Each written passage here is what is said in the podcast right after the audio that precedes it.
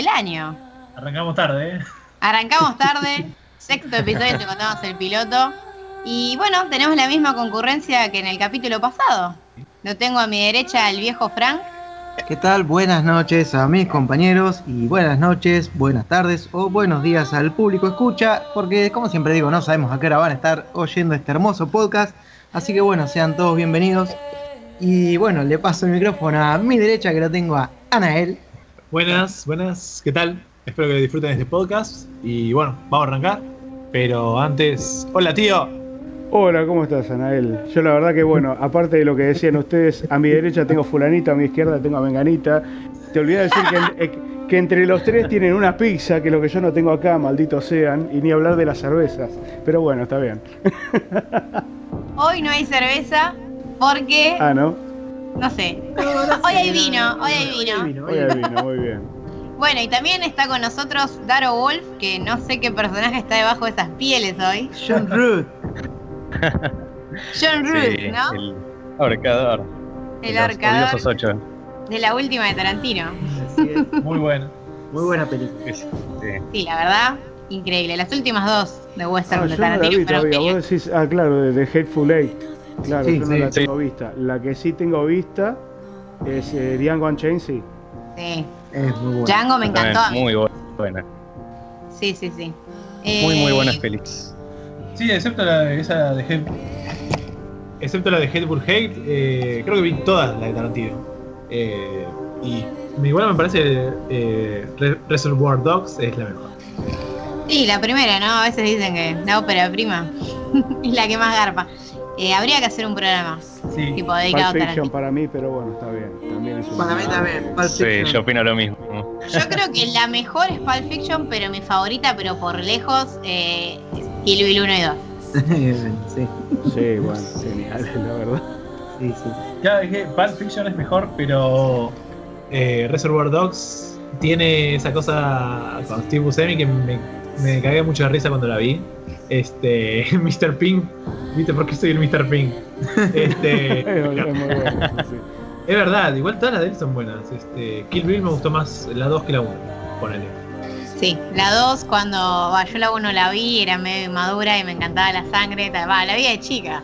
Y la 2 cuando ya crecí me di cuenta que es una película mucho que tiene más Tiene más. para palpar, sí, sí. Pero bueno, yo creo que ya tenemos que ponernos en tema y empezar a debatir las últimas novedades sobre el terror. Y bueno, el viejo Frank nos va a comentar sobre un nuevo personaje que se confirmó para viernes 13. Sí, sí, eh, así es. Eh, en este, bueno, la, la nueva versión ¿no? de, de- de Friday the Third eh, de Video Game, que ya habíamos estado hablando que se había retrasado y justamente una de las razones de este retraso era que se iba a incluir, bueno, una modalidad para un jugador, pero en esta ocasión lo que nos compete, o sea, la noticia que, salió a luz es que, bueno, ya develaron o mostraron en un pequeño tráiler eh, al personaje de Tommy Jarvis, ¿no? Que todos recordaremos que, bueno, estuvo en tres de las películas de Jason y que es un personaje bastante fuerte dentro de, ese mundo, podríamos decir ya que es uno de los pocos, si no el único diría, que participó en tres películas y vivió para contarlo, teniendo dos enfrentamientos con Jason, que no es poca cosa, ¿no? Eh, así que bueno, eh, Tommy va a formar parte del grupo de supervivientes y aunque no se sabe bien cuáles van a ser sus, sus poderes o sus habilidades que va a utilizar en contra de Jason, ya podemos ver ahí en el tráiler que anda caminando con una escopeta al grito ahí como provocándolo a Jason, ¿no? Con esa eh, frase tan característica que tenía que, bueno, le invitaba a la pelea al grito de Come on, Maggothead. Ahí, y bueno, y anda con una escopeta de doble caño que la verdad, yo diría que Jason puede ser Jason, pero una escopeta de doble caño, todos conocemos el poder que tiene ese arma. Sí, sobre todo si es- está en manos del Space Marine, olvídate. Olvídate, ahí chao, no hay Jason que aguante. bueno, eh, Tommy Jarvis, para quien lo conoce, ¿no? Eh, fue, como decía, personaje de tres de las películas de Jason. Estuvo en el capítulo, perdón, en la cuarta, que se llamó el capítulo final. En la quinta, que fue Un Nuevo Comienzo. Y en la sexta, que eh, llevó por nombre Jason Vive. Eh, en el capítulo, en la cuarta parte, quiero decir, eh, lo interpretó Corey Feldman. En la quinta fue John Shepard. Y en la sexta fue el actor Tom Matthew, que también participó en El Retorno de los Muertos Vivos 1 y 2. Y bueno, que es el actor que le va a dar vida al personaje en el videojuego. Así que bueno, veremos eh, qué depara Tommy con su linda escopeta de doble caño y qué tanto aguante tiene Jason para con él. Sí. Sí, lo que, lo que está bueno de esto es que claramente están apuntando a los fans, porque si bien Tommy Jarvis es un personaje que, que es importante en la franquicia, no es un personaje que conozca el que las vio de pasada, digamos.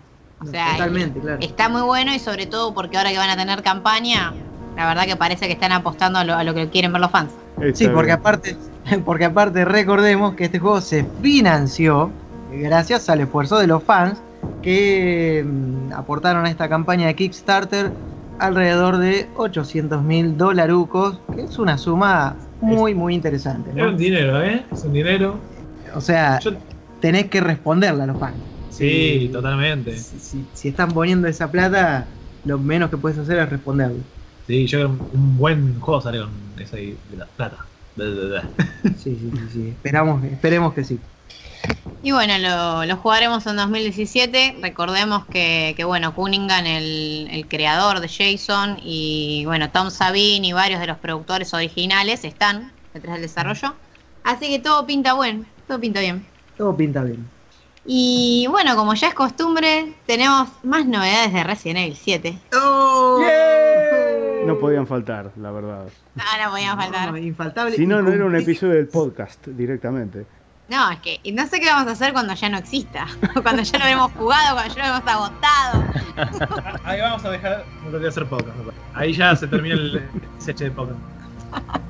No, no, no, es que la noticia de Resident Evil tiene que estar y prometimos con lo que dijimos, ¿eh? de acá, cuando iniciamos el capítulo piloto, de acá a fin de año vamos a traer una noticia por podcast y no fallamos. Hasta que salga, por lo menos, va a haber. Exactamente. Y bueno, lo que pasó es que Capcom volvió a publicar unos videos, esta vez son tres videos de gameplay, que digamos lo que hacen es adentrarnos muchísimo más en el gameplay de- de- del juego, o sea, en la jugabilidad y las mecánicas, porque entre los tres videos suman nueve minutos, es un gameplay, una muestra bastante spoilera, si se quiere decir. Yo la verdad reconozco que no me miré los nueve minutos porque honestamente no me gustaría, digamos, claro, destriparme todo el juego o arruinarme un poco la sorpresa, más allá de que la demo la jugué toda o tuvimos un, avance en Brasil Game Show, siempre está bueno dejarse algo de sorpresa, ¿no? Lo que sí es muy interesante es que Capcom ya lanzó la demo, después de actualizar la demo actual de PlayStation 4, la versión final, Capcom eh, ya lanzó la demo en PC a través de Steam y en Xbox One. Así que ya prácticamente todas las plataformas en las que va a salir el juego pueden disfrutar de, esta, de este contenido que se llama The Beginning Hour, que en PlayStation 4 ya se puede jugar con PlayStation VR, en realidad virtual. Y que bueno, la última actualización recibió mucho más contenido, eh, tanto de gameplay, porque ahora hay combate, hay una muestra del combate, eh, hay más áreas para explorar de la casa y tiene un final bueno que nos permite escapar. Obviamente es bastante voltero, requiere, requiere ser un poco más corajudo y también explorar mejor, pero ya se puede obtener tres finales. Hay dos finales malos que ya estaban en la demo y ahora hay un final bueno en el que escapamos de la casa y dejamos atrás a, bueno, al viejo Baker que nos persiguió durante toda la casa, ¿no? A mí me hacía acordar un toque con este tema de la exploración ahí, como, bueno, estaba viendo unos, unos videos y, y que todo tiene como una, una forma de resolverse, al menos en la demo. Me recordó mucho a lo que eran las mecánicas de Alone in the Dark y ese tipo de juegos, ¿no? Que llegado a tal lugar tenías que hacer tal cosa, buscar tal llave para abrir tal otra, o sea, tal puerta, o por ejemplo, no sé, en una parte que, que se cierra una puerta y que le tenés que abrir a patadas ahí para que el bicho no te agarre. Eh, no sé, me, me rememoró eso. Está bien, soy un gamer viejo, ¿a qué me iba a rememorar? Qué Qué lindo recuerdo, la verdad, porque Alone in the Dark, ¿qué, qué querés que te diga? Fue uno de los primeros juegos, o sea, realmente 3D que jugué. Eh, estamos hablando de año 2003, 2004, por ahí. Más o menos. eh, no, perdón, cualquier cosa estoy diciendo. Eh, 1993, 1994. Ah, a veces sí. se me- se- sí, o sea, a veces se me saltean las décadas, ¿viste? a esa altura. Que bueno, y la verdad es que era increíble. O sea, el 1 y el 2 son juegos que son una obra maestra, de las mejores aventuras que he jugado. Y debe ser, sí, la primera aventura, o sea, la No original, debe ser la primera aventura completamente 3D que jugué. Una cosa de loco, la verdad. Sí, sí, y bueno, obviamente uno de los. Una de las génesis del survival horror también. Por eso es Sí. lógico que el nuevo Resident Evil, que si bien tiene un enfoque moderno, apunta a un survival horror también. Por justamente lo que decía Frank de la exploración. Los enemigos, por lo que estuvimos viendo, son bastante duros. Eh, las balas son más limitadas que lo que tenían, los que nos tenían acostumbrados en Resident Evil 5, el 6, que ya era una balacera constante. No, seguro. Eh, es una clara vuelta no solo al terror, sino también al survival horror, que ya no es un género que se vea tanto. Los últimos triple A survival horror propiamente dichos que hubo son Alien Isolation y eh, The Evil Within, que ya son de 2014. No estoy diciendo que se hace mucho, pero claramente es algo atípico. La mayoría de los juegos de terror son de otros géneros actuales. Claro, es así. Yo ya que habíamos tocado ese tema, eh, bueno, ahora volvemos a, a lo que estamos hablando. Quería tomarme un minutito nada más para preguntarles, o sea, ¿ustedes cuál consideran en sí, vos por lo que decís, Flor, o sea que el Alone in the Dark original fue el primer, eh, o uno de los primeros juegos verdaderos de survival horror que hubo? ¿Cuál consideran que fue el primer survival horror que existió? Yo, eh, mi forma de ver las cosas es que hubo títulos que fueron, o sea, no son survival horror, pero que inspiraron a títulos que sí fueron los primeros, como por ejemplo Sweet Home, que es un juego de Capcom, que tiene muchas cosas que tomó el primer Resident Evil, es un juego de- para la NES del año 89 creo, que es un RPG en realidad en una mansión eh, y tiene algunos enemigos o un poco también de la... La historia es de terror, son cinco amigos que van ahí a una mansión, empiezan a desaparecer. El juego está más enfocado en combate, pero las animaciones de las puertas, los escenarios, algunos enemigos, algunas mecánicas las tomó el primer Resident Evil, que no es el primer survival horror, pero es el survival horror que popularizó el género y que le dio nombre. Para mí los dos primeros survival horror son Alone in Dark y Clock Tower, el de First Fear. Está bien. Yo la verdad que el primer survival horror que vi es un juego de 1989. Yo lo jugué en Commodore 64. De hecho, solo está en Commodore 64, que es el Project Firestart. que Sí, tiene- también. Tiene una trama muy al estilo de Alien, el octavo pasajero. O sea, estás encerrado dentro de, de lo que es- parece ser una nave o un complejo, o sea, completamente futurista, rodeado de aliens, uno más feo que el otro. Y lo que tuvo interesante, al que a mí me llamó poderosamente la atención en esa época, es que la primera vez que vos te encontrás con, o sea, con el primer alien, es un juego que tiene un, scroll, digamos, o sea, es mezcla de como un side scroller con una perspectiva, digamos, parecida a la de la abadía del crimen, para que te des una idea. Pero sin embargo, la primera vez que te encontrás con un alien, el juego te hace un primer plano del alien que es una cosa absolutamente horripilante. O sea, te hace un plano en primera persona. Es la primera vez que yo vi un plano en primera persona en algún juego. Muchísimo antes que en Doom, por ejemplo. Claro, sí, sí, cosa- ese o que, o que en, lo o que en ubico, sí. Wolfenstein 3D. Y es una cosa increíble ese juego. O sea, a esta altura, yo les digo, eh, lógicamente solo lo van a poder jugar, o sea, quien todavía conserve una Commodore 64 o quien se anime a, a tratar de cargarlo en un emulador, pero si no, les recomiendo que busquen, o sea, hay, hay gameplays completos en YouTube que los pueden ver por capítulos. Vale la pena que lo vean, la verdad para que vean lo que les digo. Es algo que realmente es interesantísimo, ver lo que era, lo que fue para mí el origen de ese género. Sí, es que justamente por eso es del mismo año que Sweet Home. Y hay otro, otro RPG también para la NES que en este momento no me acuerdo el nombre, porque también es japonés, eh, pero el juego eh, manejas una chica tipo comando, matando dinosaurios, que son como los primeros juegos que, que empezaron a poner, digamos, como un límite a la munición o que no eran tan arcade, o que tenían una permadeath o algo que vos decías, che, si no me cuido de los bichos, fui.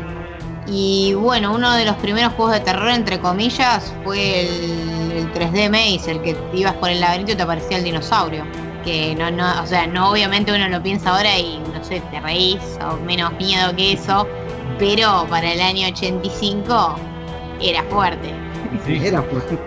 Pero bueno, volviendo a Resident Evil, Volvamos. parece que es un, va a volver a ser sobre el horror y sí, claramente ya volvió al terror, cada vez hay menos quejas. Sí, sí, sí, de verdad. ¿eh? Cada vez se escuchan menos, menos quejas. Pero bueno, ya que estamos con Survival Horror, vamos a pasar a comentar eh, dos juegos de supervivencia que se anunciaron, que son muy parecidos. Muy parecido. Ahí, ahí, ahí hubo una cosa medio rara. Yo no sé si quién le habrá robado la idea a quién o, o qué sé yo, la verdad. Pero son muy, muy parecidos, verdad. Sí, crearon el código a la vez, viste, los dos juntos. Sí, no sé. De acá saquemos dos cosas. No sé qué onda, pero, pero fue algo así. Sí, fue medio como que. mm, eh, no sé. pero bueno, el primero. es- Bueno, el primero se llama Impact Winter, eh, se anunció hace muy poquito, lo, lo va a distribuir eh, Namco Bandai y parece que llega, o sea, no hay fecha exacta, pero llega en la primera mitad de 2017 para Steam y es un juego de supervivencia en mundo abierto de, de vista tipo isométrica, ambientado como en un invierno eterno, tipo Winter is Coming, pero de supervivencia. Y la onda es que, eh, bueno, un avión se estrelló y se sabe que el rescate va a llegar en 30 días. Entonces el objetivo del juego es justamente en cada partida lo que tiene que hacer el jugador es reunir recursos o ingeniárselas para sobrevivir por 30 días, que es cuando llega el rescate. ¿Se puede comprar, comer compañeros? No sé, estaría bueno, viven, estaría bueno, Claro. ¿por qué no? Ah, sí, claro. Y encima con el setting del invierno, olvídate, es lo mismo. La verdad, to- bueno, todavía no hubo un juego de supervivencia en el que hacemos canibalismo, ¿no? Estaría En el que bueno eso. el canibalismo, sí, estaría interesante. La- Estaría bueno uno que sea tipo ruleta rusa y que cada día vos tengas que no ser el sorteado en ser comido. Poner, o, o- o qué sé yo, que caigas herido por una criatura salvaje y no haya medicinas para curarte y bueno, decidan sacrificarte Claro. para enfrentar al resto. Yo lo que sí les puedo mencionar es que, por ejemplo, con el, con el setting este del invierno, por ejemplo, hay un, un juego basado en película, que es uno de los pocos juegos decentes basados en película, que es eh, un shooter basado en The Thing, en la película de terror. Ah, Francamente está bastante bien y bueno, y tiene el tema del setting del invierno porque obviamente está ambientado en una base antártica. Sí, de Darol hizo un review muy, muy extenso e interesante que, que está en el sitio, en la sección de ¿Ya jugaste a? Porque sí, la verdad que es uno de los de los pocos juegos basados en, en películas que, que tiene la calidad, o sea, porque la película original también es increíble, ¿no? No, no, sí, seguro.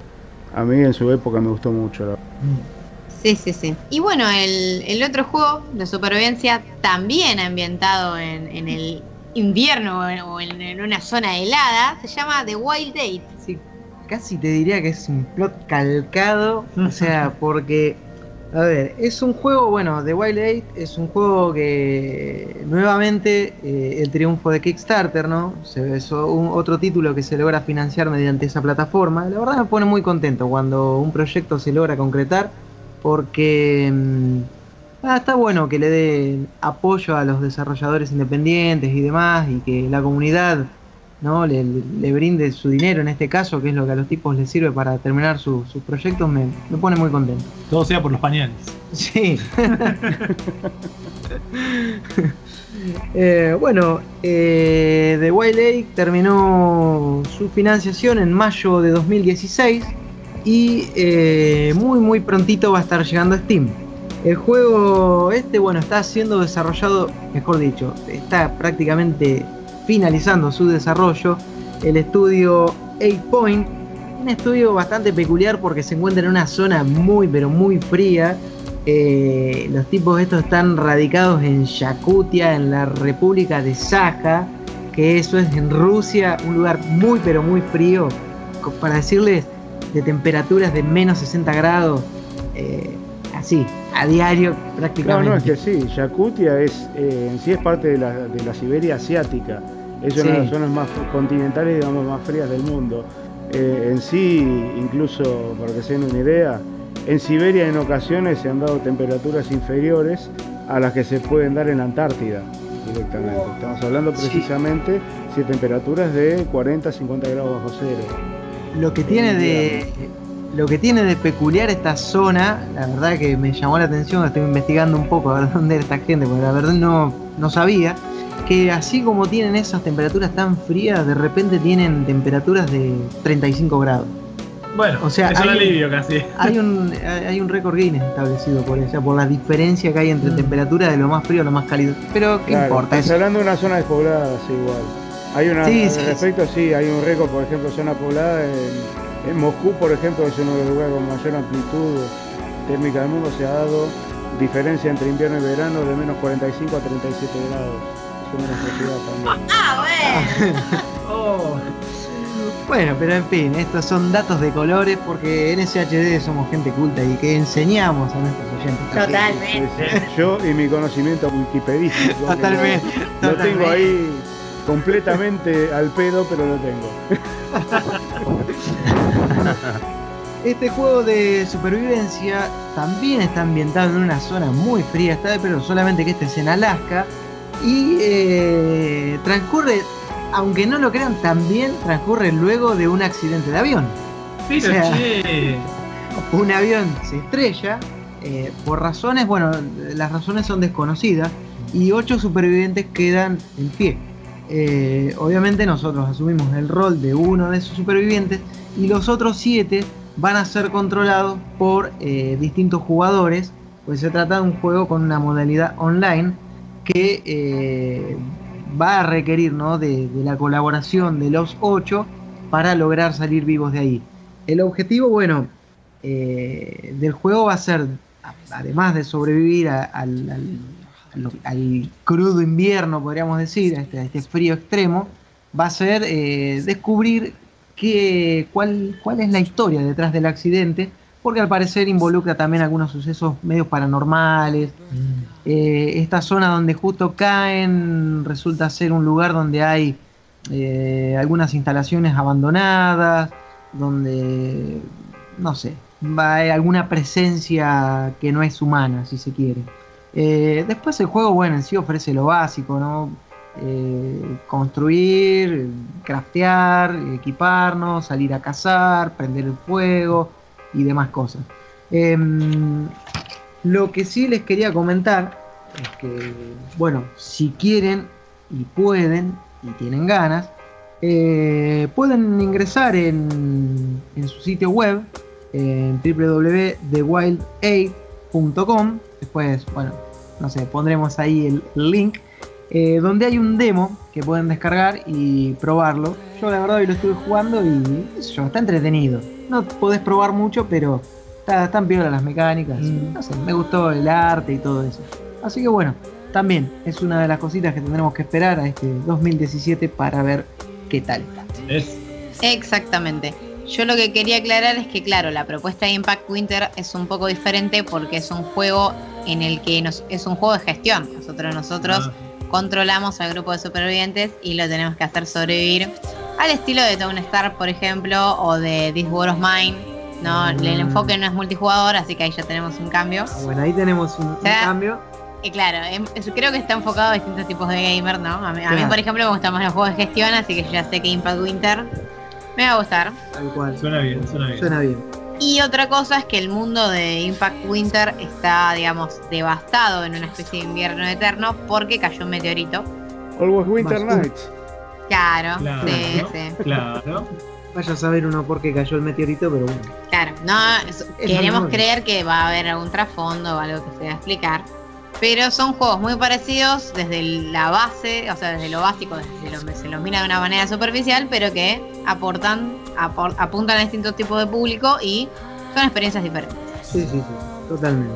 Y creo que ambas merecen ser la pena probar. Sí, sí. Merecen la pena ser probadas. Eso. Estoy como el chavo, Dios. Y además, eh, bueno, los dos parece que van a llegar en la primera mitad de 2017, así que Sí, Bien. hasta el lanzamiento Tenemos- conjunto. parece. tenemos juegos de supervivencia para tirar para arriba. Sí. Porque también está el vudú, no se Sí, olviden. Ah, sí, Eh, cosas, State of Decay 2. La verdad es que vamos a tener juegos de Ay, supervivencia. pero. Va a haber tela para cortar. Terrible, yo con Sí. 2 me anoto de cabeza. O sea, el 1 me faltó jugarlo de zombie nomás. es buenísimo, la verdad. Es muy bueno. Sí, sí, la verdad que muy interesante. A ver si arreglan la conducción para la secuela. No, sí, Ah. espero que Sí, sí. bueno, sí, la verdad. Pero tenía cosas geniales. El permadez de los personajes me sigue pegando tanto. Cuando te lo despedazaba hay una horda de zombies, ¿no? Te lo rompían por la mitad. No, es lo que siempre digo, en ese tipo de juegos te matan un personaje y le, le- le haces un sepelio con velas, lo enterrás, lo, haces todo el duelo y la mar en coche, la verdad. Y sí. Y bueno, ya que estamos con State of Decay, que es de Microsoft, vamos a, a pasar a comentar, eh, bueno, las últimas noticias del año, porque obviamente cuando llega fin de año, eh, las marcas lo que suelen hacer es eventos de despedida con, bueno, con la gente de prensa o con su comunidad, que no son más que eventos de agasajo como para, no sé, disfrutar de una tarde-noche y bueno, las marcas comparten como su balance de- del año, ¿no? Y capaz adelantan un poco de lo que se viene para 2017. Eh, y en las últimas dos semanas, con bueno, con Gillo y Max, que no están presentes en este momento, asistimos primero a, a un evento de HyperX en el que adelantaron que el mouse de la marca va a llegar el año que viene, ya está confirmado, y se va a presentar en el CES 2017, que es la, bueno, la expo de tecnología más, de computación y tecnología más grande de... Es como la E3, para El los que les gusta Consumer, Electronics Show. Claro, es, es la E3 de los, de los que les gusta la De la electrónica, la, tecnología. Claro, exacto. Y bueno, ya sabemos que HyperX eh, año tras año estuvo apostando fuerte a los periféricos. Recordemos que HyperX es una subdivisión o submarca de Kingston enfocada a gamers que empezó con RAMs, eh, SSDs para tirarse a los periféricos. Le fue bastante bien con, bueno, con headsets. De hecho, lo que destacaban es que vendieron mucho más en el último, digamos, año fiscal, vendieron mucho más de lo que esperaban y ya se están posicionando muy bien, sobre todo en Latinoamérica. Es interesante porque la verdad que es un rubro en el que tiene una competencia fortísima realmente. Porque Razer está muy bien posicionada y ya hay Bueno. otras marcas tratando también de repartirse la torta. Ahí en ese estilo, o sea, en, en ese aspecto tenés Steel Series, tenés un montón de marcas metidas en todo lo que es periféricos.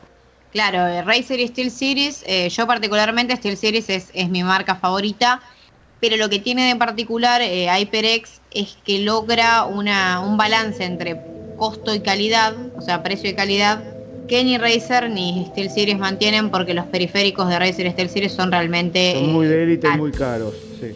Sucede lo mismo con Corsair, eh, que también son periféricos caros, pero HyperX yo creo que está teniendo éxito en Latinoamérica justamente porque consigue buenos materiales, buena durabilidad, con un precio que, bueno, en el mercado latino se puede pagar, que también no es que Claro. estamos en desventaja en varios, varios aspectos. Pero bueno, en lo que lo que adelantaron es eso, que en 2017 se viene un, un nuevo mouse y que el nuevo teclado, el Alloy FPS, que ya hay un review en, en la página que pueden leer, va a ser lanzado en un nuevo modelo eh, RGB, porque recordemos que el, actual tiene solo retroiluminación roja. Y el modelo RGB también se va a poder elegir que las teclas, en lugar de ser Cherry Blue, que es una tecnología de, teclas para teclado mecánico, que tiene la particularidad que el recorrido es bastante largo, entonces hacen ruido, mucho ruido. Eh, van a venir con, bueno, con Cherry eh, Brown y Cherry Red, que son menos ruidosos. Así que eso es, no sé, a mí, a mí es un detalle que a mí me importa porque el chaca, chaca, chaca, chaca, después de mucho tiempo de tipear o de nada, de jugar, eh, es un tema. Y nada, después el otro evento en el que asistimos fue la, la despedida de fin de año de Microsoft, que estuvo muy interesante porque coincidió con el lanzamiento de Dead Rising 4, que también ya tenemos review en la web y lo mencionamos en el podcast pasado como uno de los lanzamientos destacados. Estuvo muy bueno porque Microsoft tuvo el detalle de contratar, eh, bueno, artistas de make-up que si uno quería podía ir y maquillarse como zombie. Y obviamente Gillo y yo fuimos a maquillarnos como zombies porque no podíamos no Era hacerlo. obvio. Habría, no sé, unas 60, 70 personas en este evento y la verdad que había dos cosplayers que, que, bueno, simulaban ser zombies, dos cosplayers eh, contratados por, por Microsoft. Pero se habrán prendido tipo seis personas de todos los que éramos a, a- a maquillarnos nomás. Y bueno, dos de esas seis personas éramos Gillo y yo. y obviamente actuamos todo. Eh, incluso una persecución con, con Glory Lamotte, la, bueno, la cosplayer, una de las cosplayers más importantes de Argentina. Eh, le mandamos un saludo, que ella nada, se hizo pasar por víctima, entonces los zombies la, la- simulábamos que la queríamos matar. Estuvo muy bueno, la verdad. Simulaban. Simulaba. Se le escapó un detalle a Microsoft, es muy importante. Y el cosplay de Frank West. No, Por hubo, Dios. hubo cosplay de Frank Ah. West. Es- Ah, sí, chicos, hubo. Pero Sí, lo sí, que estuvo. sí se escapó es que Frank West, no, no sé, el cosplayer no estuvo muy atrevido, porque la verdad que yo si fuese él hubiese estado repartiendo palazos, porque la verdad que había que rogarle para que se saque una foto con vos pegándote un palo. Ah, Así que no sé. Pero aparte, a ver, si hay algo que no le podés rogar a Frank West es un palazo en la cabeza de un zombie, Claro. por favor. O sea, personaje aparte, cara dura y con el carisma de Frank West, que se saca hasta selfies hasta con los zombies. Dejémonos de joder, tenía que ir el tipo ahí, agarrarte chic, potín y a claro. otras cosas. Sí, la verdad que, que bueno, el fanservice, todo el show, o sea, el cosplay estaba bueno, pero el, el show y el fanservice falló en ese sentido porque la verdad que le faltó descaro y bueno, carisma con el de Frank West, ¿no? Sí, sí, Claro. totalmente. Sí, sí, y, y bueno, no sé, la verdad estuvo muy interesante. Lo que estuvo divertido es que, bueno, las, las dos chicas que, que estuvieron haciendo el make-up, de las que lamentablemente no tengo el nombre como para, para darles créditos en este momento, ojalá en los próximos días pueda conseguirlo para ponerlo en la página, porque el trabajo que hicieron fue increíble. Eh, hacían, bueno, dos tipos de make-up, uno, digamos, uno más tirado a lo que es prótesis, que es el que le tocó a Gillo, y lo que hicieron fue simularle a Gillo un ojo reventado.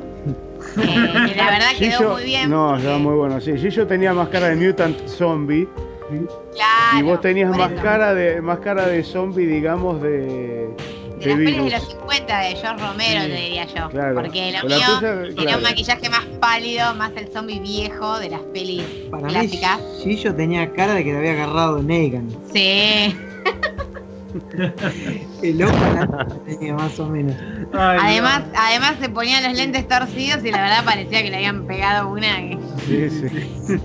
No, lo gracioso fue que, eh, bueno, les voy a contar el detalle, la sangre que nos ponían era una mezcla de café y miel, que la Ah, verdad era muy rica, que quedaba muy, muy increíble, pero a la, el- la prótesis o lo que le armaron a Gillo en el ojo, se le empezó a meter ese caramelo por el ojo.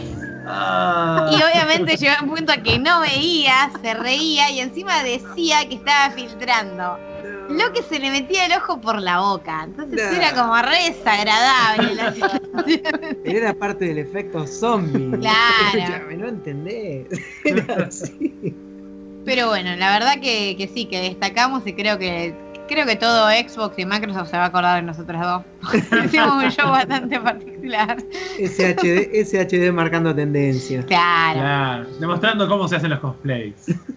Y sí, ¿cómo, cómo nosotros no vamos a pintarnos de zombies? O sea que, Claro. No, seguro. Lo, lo ¿Qué importante es que de acá en? Vaz las van a invitar a todos los eventos que haya. claro.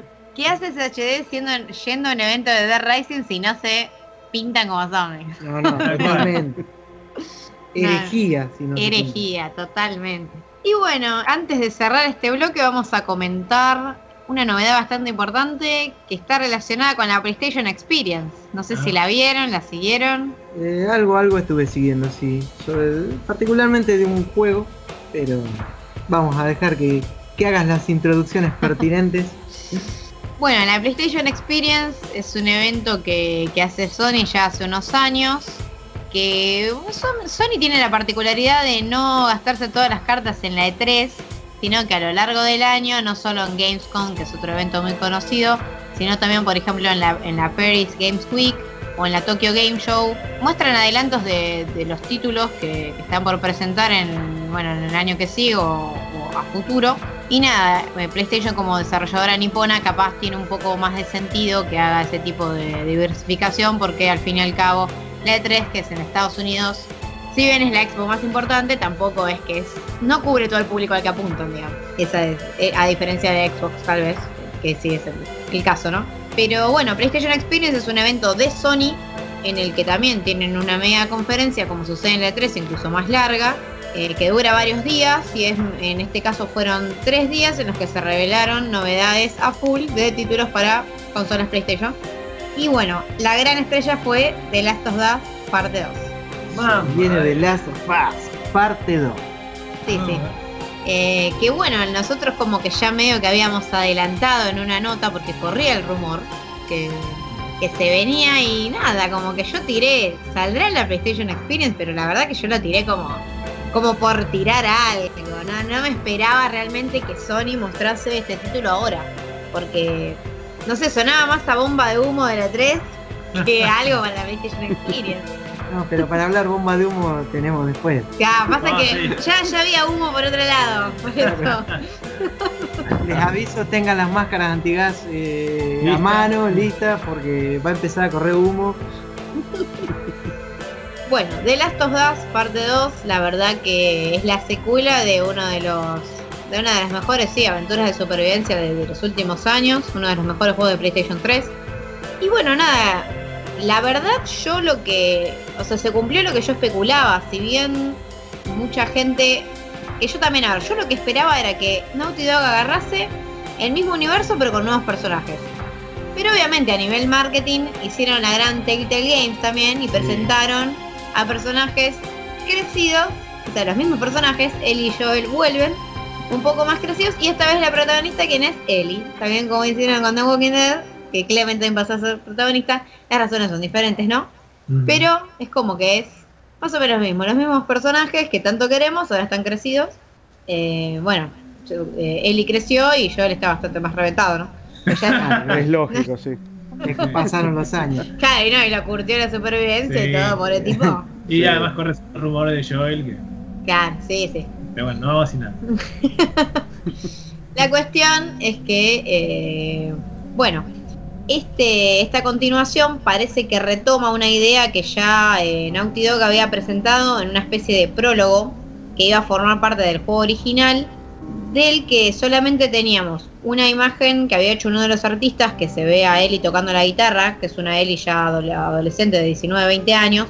Y bueno, este epílogo lo habían nunca lo incluyeron en el juego, no hay material del epílogo sí, pero lo que sí hubo es que eh, hubo una presentación en un teatro en, Los Ángeles donde los actores actuaron, digamos, los actores de voz actuaron este epílogo y era lo único que teníamos, o sea, se mostraba, digamos, cómo había sido un poco después eh, de la vida de Joel y Ellie después de los acontecimientos del primer juego.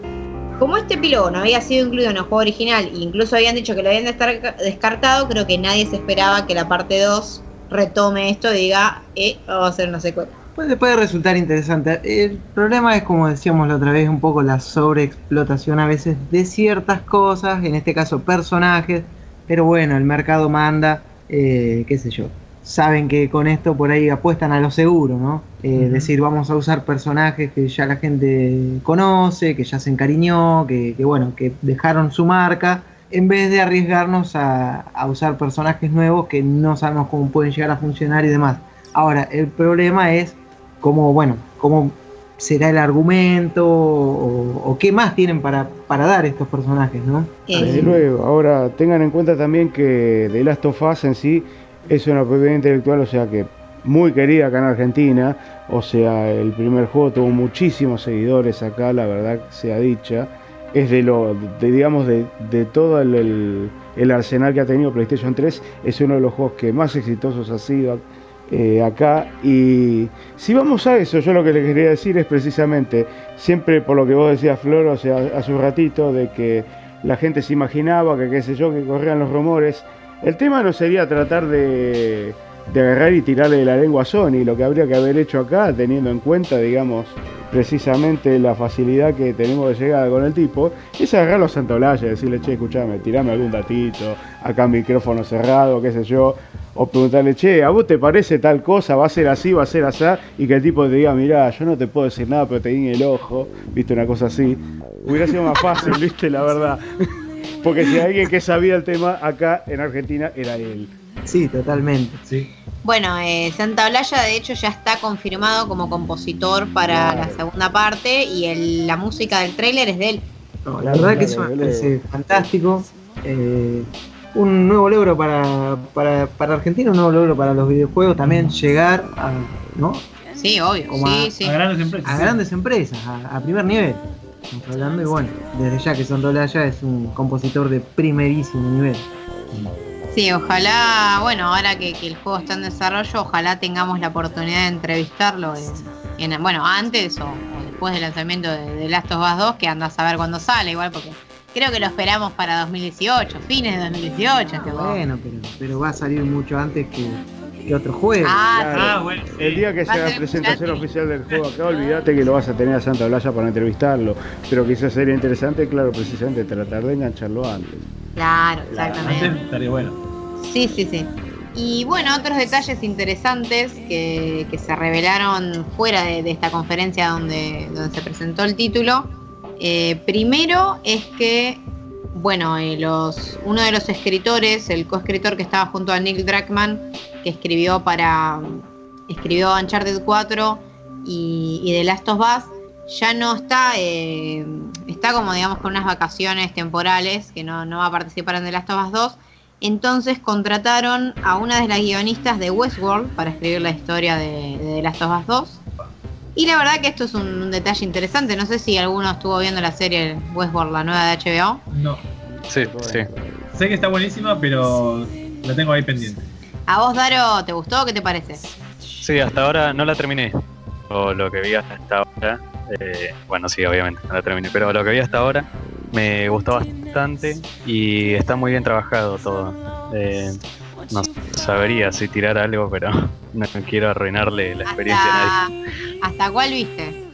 Y el tercero, hasta el tercero Ah. nada más. Lo empecé muy poquito. Sí, sí. Al- encima, en- en cuando yo la, la- la terminé de ver, si la, la- la vi, venía viendo al día. Y la verdad que, claro, al principio, más o menos hasta el cuarto o quinto capítulo, estás bastante en la nebulosa y tenés mil teorías. Que sí, que la verdad no está bueno spoilearse. Eh, bueno, para los que no saben, es una serie de ciencia ficción. Muy, muy general lo voy a decir así no spoileo a nadie. Que bueno, plantean la existencia de un parque o vida alternativa. O sea, es un parque recreativo que se presenta tipo como vida alternativa o juego de rol en el que las personas que digamos tienen mucha plata y pueden pagar el acceso a ese parque, eh, pueden vivir una vida paralela ahí ambientada en el, en el lejano oeste. Eh, y nada, los, los anfitriones, o sea, las personas que los reciben en ese parque, no son personas, digamos, eh, sino son robots, son androides avanzadísimos de, inteligencia artificial, emociones ah, o sea, una tecnología avanzada. Sí, la forma de interactuar con las personas es como que cada vez lo pulen más para que se lo que haría un humano ante la, la presencia de otro ser humano. Pero sí, todo- toda esta idea vendría a simular eso, o sea, un parque temático del salvaje oeste en el cual la inteligencia artificial o los robots, como le quieran llamar, no puede eh, al, al humano, al anfitrión en determinada zona del parque, ¿no? Por lo que esa persona puede hacer una especie de recorrido o, o no sabría cómo explicarlo, o reimaginarse y llevar adelante su propia misión de, no sé, una misión de hacer determinada cosa. No quiero decir Sí, más la- que en líneas generales la mayoría de la gente va ahí a tener sexo o a matar, es así. Sí, Eh, a cometer crímenes sí, bueno, Sí, otros es crímenes un poco más turbios. porque la gente creo que iría a eso, si sabe que son androides. Eh, y sí, la particularidad es esa, que los, bueno, estas, estas inteligencias artificiales no pueden dañar a los humanos, entonces uno puede ir, empezar un tiroteo, sabe que no le va a pasar nada. Es el parque de diversiones donde nada puede malir sal. Claro. Claro. hasta que sale. Sí. La cuestión es que, bueno, obviamente después la serie empieza con algunos planteos eh, interesantes sobre la conciencia, que es ser persona. Y hay otras cosas más locas que no vamos a mencionar porque realmente sería arruinar la serie. El último capítulo es increíble, te da vuelta todo, no lo puedes creer. Tienen que ver esta serie, son 10 capítulos de una hora por HBO. Ya. Ah. Bueno, sí. Bueno, Hoy, ya, cuando terminemos el podcast, voy y lo enchufo. Listo. ya me anoto para verlo. Bueno, y esto venía, ah, venía por The Last of Us parte 2. Ajá. Una de las guionistas de Westworld eh, se unió al equipo. Y, bueno, creo que esto es casi todo lo que tenemos por ahora del- título, que tampoco... A ver, no hay nada confirmado a nivel gameplay o no hay material tan tangible, pero ya hay un hay algo de confianza, sobre todo porque Neil Druckmann lo que comentó es que si bien ellos habían dicho que tal vez el epílogo era innecesario, ahora sienten que sí tienen una historia para contar y le pidió a los fans que, bueno, que confíen en él y en Naughty Dog, que ellos creen que, que tienen una historia interesante y que bueno, que si no no harían secuela básicamente, eso es lo que dijeron. Bueno, Bueno, Confiemos, confiemos. Vamos sí, sí, ¿por qué, vamos a ¿por darle- qué no confiar, no? Vamos a darle el voto de confianza. Y bueno, otro de los títulos que vimos en la PlayStation Experience, que no se anunció ahí, sino una semana antes, Bajen las máscaras de gas porque se viene el humo. Ah, que se viene, bueno, hubo un panel muy extenso sobre Death Stranding con Kojima diciendo, Ay, bajé la máscara. Estaba ahogando de- Me está ahogando el humo. Dicen Kojima y empieza a salir humo, no sé de dónde. Pero se materializa. que, que bueno, es curioso que en este panel eh, no estuvieron ni Matt Mikkelsen, que sabemos que es uno de los protagonistas de- del juego, ni Norman Reedus, ni del Toro. Ah. O sea, solo Kojima ahí, que tampoco es que reveló nada nuevo, que ahora bueno, le vamos a contar un poco del juego para los que no lo conocen, pero no reveló nada nuevo que no se haya dicho en los Game Awards, eh, que donde fue la, el, digamos, el segundo gran trailer revelación, porque recordamos que Death Stranding lo venimos masticando hace meses ya, que es como el sucesor de PT, que es el juego que Konami le canceló a Kojima. Sí, el sucesor, podríamos decir. No se No sabe. no Yo la sabe. verdad es que a esta altura lo único que espero realmente es que el juego salga. Porque, ¿qué querés que te diga? Eh, al margen de- del tema famoso de que este tipo yo lo considero que es, pero de los vendehumos más grandes que hay en, en la industria de los videojuegos, pero al margen de eso, eh, francamente da miedo un poquito, o un poquito, realmente el tema de que, de que Del Toro esté metido, ¿no? Porque la verdad sea dicha, todos los proyectos de un videojuego en los que este- ese tipo estuvo, estuvo metido, ninguno terminó saliendo a la luz. La verdad que es un drapi de novela, ¿qué quiere que les diga? Sí, Entonces realmente que- esperemos que esta vez sea la primera vez que un juego en el que Del Toro está metido salga a la luz. El tipo es Jetta, realmente el Sí, tipo es sí. Jetta. Pero bueno, vamos a, a convenir en que si bien lo que tiene Kojima es que vende humo a su manera, porque mucho, la mayoría de los títulos que tiene son juegos buenos, o sea, saca juegos buenos, pero tiene esa magia de, claro, de tirarte, no sé, pistas o volver loco a los fans o estirar los desarrollos hasta que a él se le canta que están listos. Sí. Y obviamente, a ver, siempre que saque un producto de calidad, me parece perfecto, ¿no? Sí, pero No. todo el mundo está súper hipeado, el tipo haciéndose el cheronca con la famosa tacita de, la, de las lágrimas de Sí. Konami. qué sé yo. Y la verdad que hasta ahora lo único que presentó son dos trailers que no dicen nada. ¿Me entendés? Uno con Norman Reedus en bolas abrazando ahí el, no Al sé bebé. qué, al bebé, viste que, que después en el otro tráiler le desaparece la mano y aparece adentro una botella. Pero la verdad que el juego no se entiende. Seamos honestos, yo no quiero ser malo. Porque la verdad que yo No, sé no. que hay mucha gente que me va a odiar por lo que digo porque a Kojima lo aman. ¿Me entendés? O sea, pero bueno, precisamente, lo aman por, por todo lo que representa la saga Metal Gear. Pero en este caso, el tipo hasta ahora no ha mostrado nada. Mostró dos trailers de algo que no se sabe qué es realmente. Muy Bueno, pero ¿se bonito, digamos, cuando o sea, el, bueno, sí, el, qué sé yo, el render de Norman Reedus está muy lindo, qué sé yo, se parece mucho y bla, bla, bla, bla. Es más, o sea, está realmente lo hicieron más musculoso de lo que es la realidad, pero Ah, la sí. realidad es mucho más flaco. Salvo que bueno, que ahora para el juego se haya, se haya papeado todo, la verdad. Pero no sé, o sea, hasta ahora no mostró nada. Pero eso sí, ya todo el mundo dice, "Uy, qué genio que es, mirá, se la mandó a guardar a Konami, qué sé yo. ¿Se la mandó a guardar con qué? El juego todavía no está. Todavía no se sabe si va a salir. Y todavía ni siquiera se sabe de qué es. Claro. Lo que pasa es que está generando muchísimas teorías eh, recontra locas, pero que si te las pones a analizar bien, no son tan descabelladas después de todo. Eh, todo este movimiento publicitario está me gusta muchísimo. Es más, el juego llega a ser una mierda cuando salga. Creo que sería muchísimo más interesante que saquen un juego con todo lo que estuvieron especulando los fans que el, el juego en sí. Porque hay muchísimas teorías y son muy, muy interesantes. A mí, ¿sabes lo que me asusta de Kojima realmente? Es que el problema, bueno, que tuvo con Konami, que ya sabemos que se gastó todo un presupuesto en un demo, básicamente, y medio que de ahí fue que lo rajaron. Ahora está gastando plata en, contra- en, contra- eh, en contratar actores, ¿no? O sea, Norman Reedus y Matt Mikkelsen no creo que hayan ido de onda a hacer un, el tráiler. Del Toro Toro capaz que tampoco, sí. ¿eh? No, no, olvídate. Bueno, pero- justo eso. Pero, Sí, pero ves la gran. Claro, pero ponele que a Del Toro de última le sirve porque porque Del Toro, no sé, debe, debe querer resurgir o vaya a saber que no, siendo que tiene el mote de piedra ya, el tipo, bueno, qué sé yo, debe querer, ¿no? Como volver a, ser Del Toro.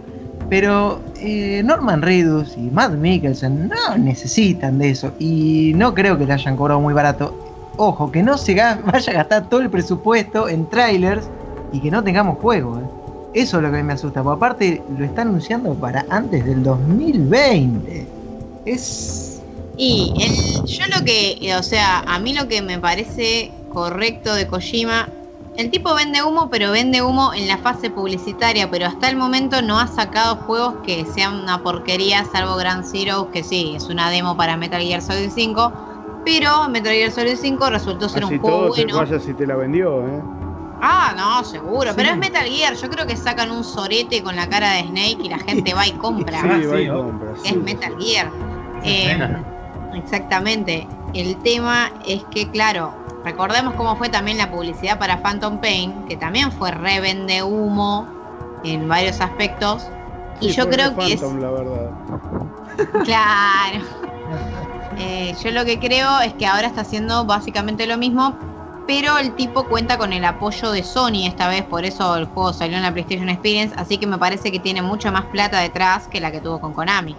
Sobre todo sí. porque ahora lo que se confirmó en la, en la PlayStation Experience fue que eh, se aliaron con los de Guerrilla Games, que son los desarrolladores de Horizon Zero Ujú. Dawn, que es el próximo que van a sacar.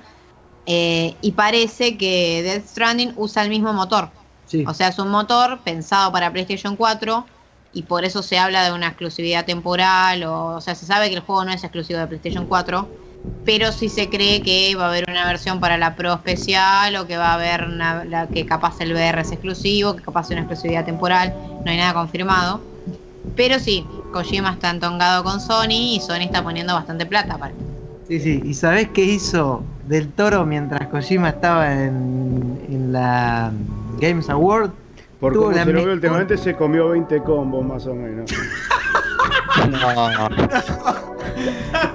Bueno, Sí, mientras, mientras comía eso, ¿sabés qué hizo? No tuvo mejor idea que entrar al Twitter y escribir fuck Konami. O sea, Sí, el sí. tipo salió a, a tirar bardo aparte. Del toro, pero aparte, ¿quién lo jura del toro en Konami? Digo yo, pero ¿quién? No, de- pero no jodamos, o sea, salió a tirar bardo ahí, no, no deben saber ni quién carajo es. Pero bueno, en fin. Yo no me confiaría tanto tampoco. ¿Eh? Yo no me confiaría tanto tampoco. Bueno, en definitiva, de Death Stranding no sabemos demasiado. Lo único, tenemos algunos datitos que, que, que- fue largando ahí Kojima, ¿no? Es que bueno, que va a ser un juego de mundo abierto, que va a tener un, un modo online único. Sí, eso andás a ver. Vaya a saber cómo es Eso eso, dice. eso, eso dijo él. Y bueno, obviamente que va a contar con un elenco bastante notable, ¿no? Como ya dijimos, Norman Reedus, eh, Matt Matt Mikkelsen. Y, y Del, Del Toro. y bueno, y que tendría soporte 4K eh, en la Play Pro y demás. Y bueno, eh, como no podía faltar, podremos decir también que tiene mucho, mucho más humo que No Man's Sky. no podía faltar. Perdonen, Sí, pero lo tenía verdad. que decir. No, está bien, pero la verdad que estás hablando de mucho humo, ¿eh? Yo creo que, o sea, chicos, no creo que Death Stranding termine siendo No Man's Sky, creo que no hay manera. No, Por más no. humo que tire Kojima, no. no. sería imposible, pero a ver, como decíamos hoy, eh, No, igual. Así de nombrar todo hay que decir a favor de No Man's Sky que por lo menos No Man's Sky salió. Claro. Por lo ¿Se menos. imaginan si hacen un remaster de No Man's Sky para la Pro? La gente, la gente se... Nah, Nadie lo va a comprar. ¿Quién va a comprar eso? Nadie lo va a comprar. todavía. Es que yo siento que todavía para recuperar la plata tienen que seguir currando con algo. ¿Qué yo van a no sé- hacer? Yo no sé si Seguir sacando siquiera. parches. Yo no sé. Yo no sé siquiera si entregaron las ediciones de coleccionista todavía. La verdad que no, no. No, no sé, mira. Re fuerte. eh. Sí, sí, sí. No sé. Pero bueno, si hablábamos de Resident Evil, también teníamos que pegarle a No Man's Sky. Pero no iba a ser mucho menos. No, sí, olvídate. La, la edición de coleccionista yo seguro que, yo calculo que viene con un vasito de agua y un pedacito de hielo seco para tirarlo adentro y que salga el humito. Traía. Y una foto de Sim Murray, por supuesto, haciendo ok, eso ahí, para que te acuerdes, viste. Ay, Dios. Dios.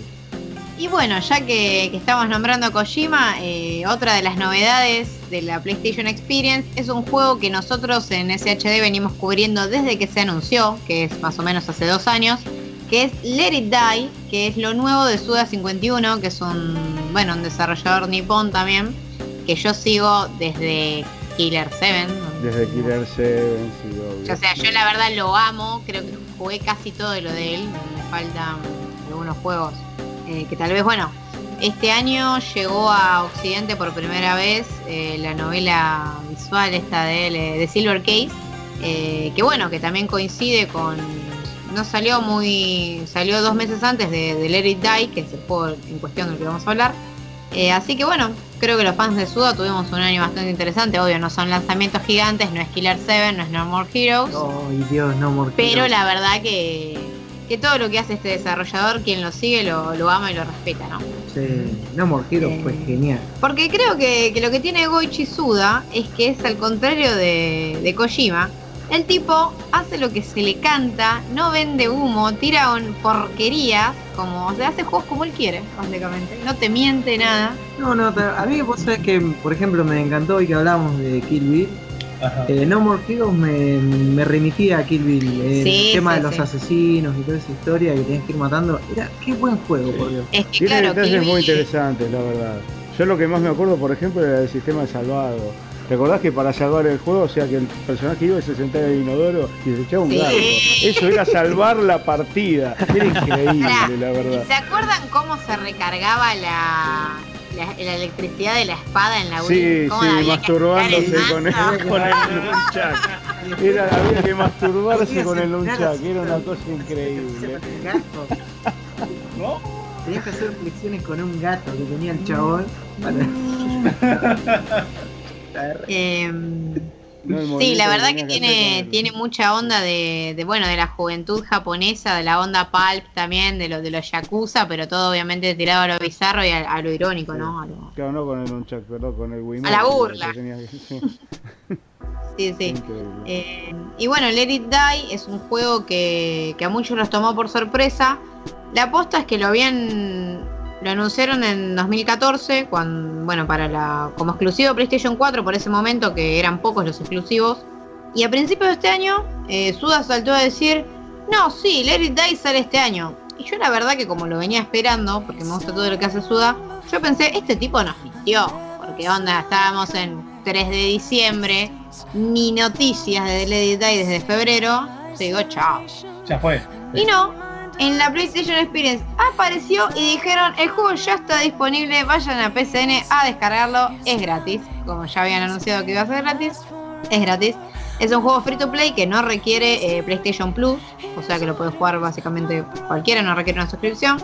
Eh, y bueno, es un juego de acción eh, estilo roguelike con toques RPG en tercera persona que tiene unos toques de juegos de, bueno, de la saga Souls, porque obviamente es como si Suda hubiese querido hacer su propio juego Souls con su toque. Es un juego en el que también la muerte, eh, bueno, recibe una penalización bastante dura, porque la onda es ir subiendo una torre. los enemigos se van haciendo, bueno, a medida que ascendemos y subimos escalones, los enemigos son cada vez más y más y más duros. Y la onda es que podemos terminar cayéndonos abajo de todo y hay que esperar, eh, bueno, un tiempo o pagar los micropagos porque obviamente es un juego free to play, que es lo que suele pasar. Las microtransacciones... Eh, free to play. Las microtransacciones no son tan duras como en otros juegos, obviamente, pero están. Y, y nada, está buena la variedad de armas que tenés. Es cierto que el juego es difícil, los enemigos pegan duro, las armas se rompen fácil. Pero bueno, tiene toda la onda, que toda pongas la- la plata, y es otra cosa, obviamente. Ah, obvio. Como todos Sí. los free to play es pay to win. Es así. Sí, este igual, eh, claro, o sea, no digo que es pay to win, pero es- está bastante menos balanceado que otros free to play más, como se dice, bueno, como Overwatch o free to play más, digamos, orientados a lo que es gaming profesional, ¿no? Porque obviamente eh, un free to play como este, que es para pasar el rato, nadie se va a jugar a un torneo, se va a volver un jugador pro del Eye. Nada, estos juegos la verdad que se aprovechan y te aplican. Claro. Sí, sí. Es así. Eh, pero bueno, la verdad que el juego está bueno y viene en un momento interesante porque puede ser que, no sé, capaz los gastos de la fiesta son grandes y uno no se puede comprar otro juego. Viene un juego gratis para el Play 4 y nunca está Es mal. gratuito, hay que aprovecharlo. escuchá. y aparte es un juego de, de Suda Goichi que ya sabemos que el Claro. tipo. Ya sabemos que por lo menos a nivel estético y, y bueno, eh, a nivel también de contenido narrativo, lo que uno encuentra es siempre algo rarito. De hecho, el personaje de la muerte es muy divertido, Ajá. que es el que nos recibe cuando, bueno, cuando la palmas. Que siempre vieron que los juegos de Suda, los compañeros son muy particulares, como ya pasaba, por ejemplo, en el Shadows of the Dam, que estaba la calavera, ¿se Sí. acuerdan? sí, Qué buen juego. Sí, sí, Tenía sus peculiaridades. también. Eh, y bueno, después la verdad que la PlayStation Experience, eh, dentro, bueno, tuvo otras novedades que a mucha gente le, le llegó tal vez a la nostalgia, porque bueno, anunciaron la, la versión para PlayStation 4 de Crash. eh, anunciaron NAC 2, que la verdad nadie esperaba eso y nadie lo quería tampoco. No, NAC. NAC es realmente es el peor exclusivo de PlayStation 4, eso es todo bien, pero no. O sea, No. no. Es esos juegos, porque a mí también, yo por ejemplo, la PlayStation 3 creo que agoté el catálogo prácticamente, salvo por algún que otro exclusivo que no nunca jugué. Y NAC me va a pasar lo mismo, cuando se acabe esta generación, yo creo que NAC nunca, nunca lo voy a terminar. Va a quedar ahí en el rincón, de juegos que no. Archivado. Claro. Juegos que nunca voy a jugar. Pero, ¿qué es esto? Y encima ahora anuncian el 2. Nadie lo pidió porque además NAC no fue un éxito para Sony. No entendemos bien qué están haciendo. Es como si sacasen The Order 1887. En lugar Claro. de que entendés o sea, la secuela.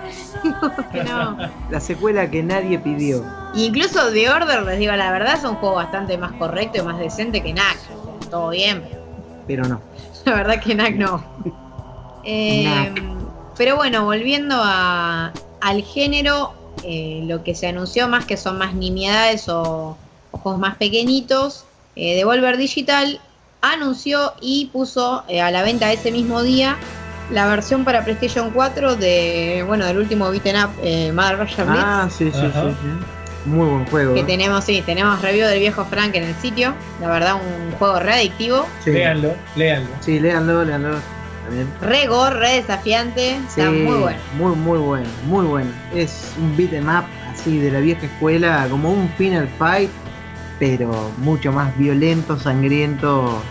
Vuelan tripas, sangre, no sé, cabeza, brazo, de todo. La verdad está genial. Un juegazo. Bueno, y después eh, otro, otro a destacar es que eh, Devolver Digital anunció que eh, que es un first person shooter que se anunció eh, este año, se, se mostró por, por primera vez, eh, que es un homenaje a los shooters de la vieja escuela, a Doom, a los viejos Quake, ambientado también a un estilo sci-fi super gore. Eh, y este juego que había sido anunciado inicialmente para PC, ahora anunció Devolver Digital que la versión de consolas va a ser exclusiva para, para PlayStation 4. Que la verdad no es nada nuevo porque todos los juegos de Devolver Digital están o en PC o en PlayStation 4. Creo que los Sí. tipos no trabajan realmente con, con consolas ni de Nintendo ni de, ni de Microsoft. Eh, y bueno, lo que tiene en particular este Strafe es que también Tiene, bueno, los, los escenarios como tiene el nuevo Doom, que son así tipo, escenarios tipo mundo abierto, bastante, que, dan lugar a las acrobacias o que tienen distintos niveles que son, que tienen secretos, que son escenarios grandes. Tiene este tipo de escenarios, de ese estilo, pero que están generados de manera procedural. Eso la verdad que está muy bueno, porque bueno, hace las partidas eh, Sí, multiplayer o claro, la verdad que hace que si agregan secretos o si agregan así profundidad a los escenarios va a estar muy bueno. Sí, sí, sí, sí. Siempre y cuando no sea como No Man's Sky. Ay, No. juro que yo no quería decirlo, boludo, le vamos a pegar de vuelta.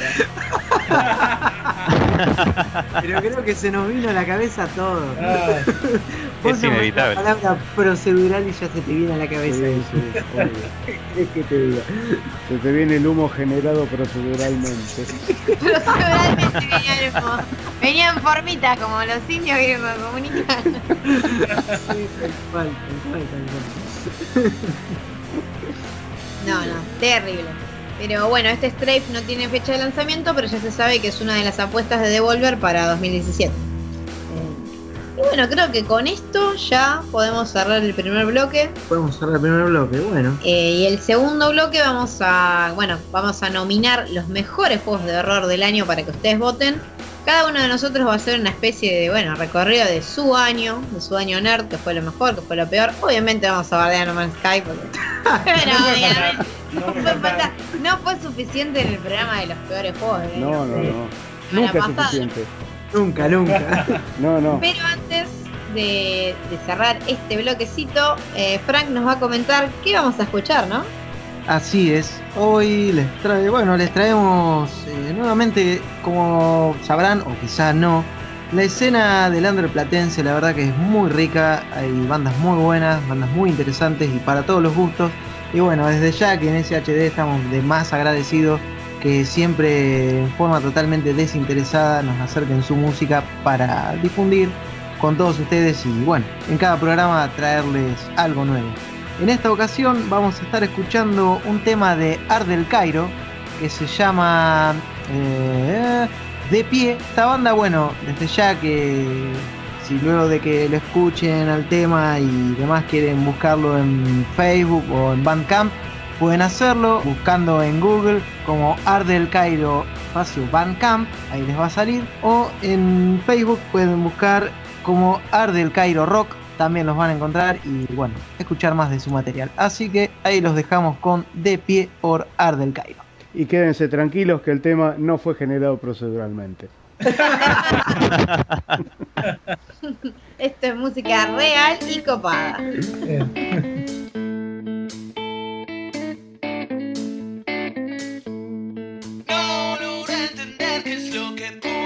Todo andaba bien y de repente muy mal. Si es cuestión de suerte, me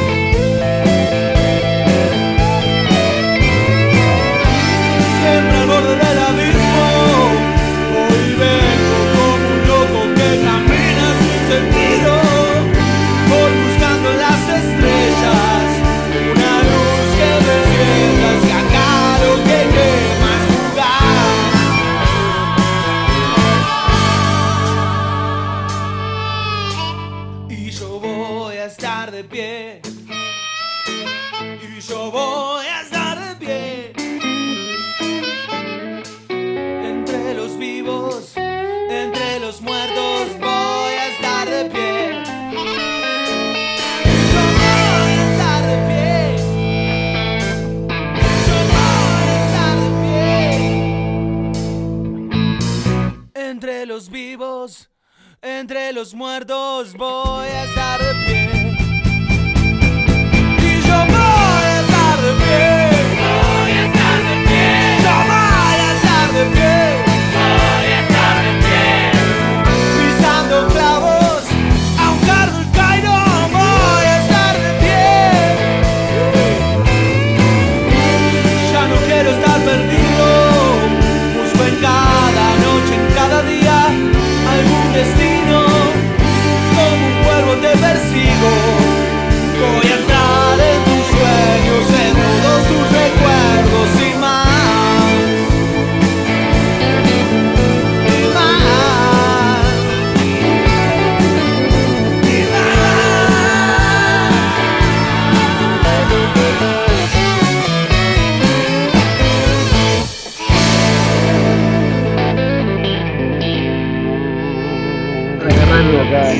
anécdotas de esas, por Dios. Ah, claro.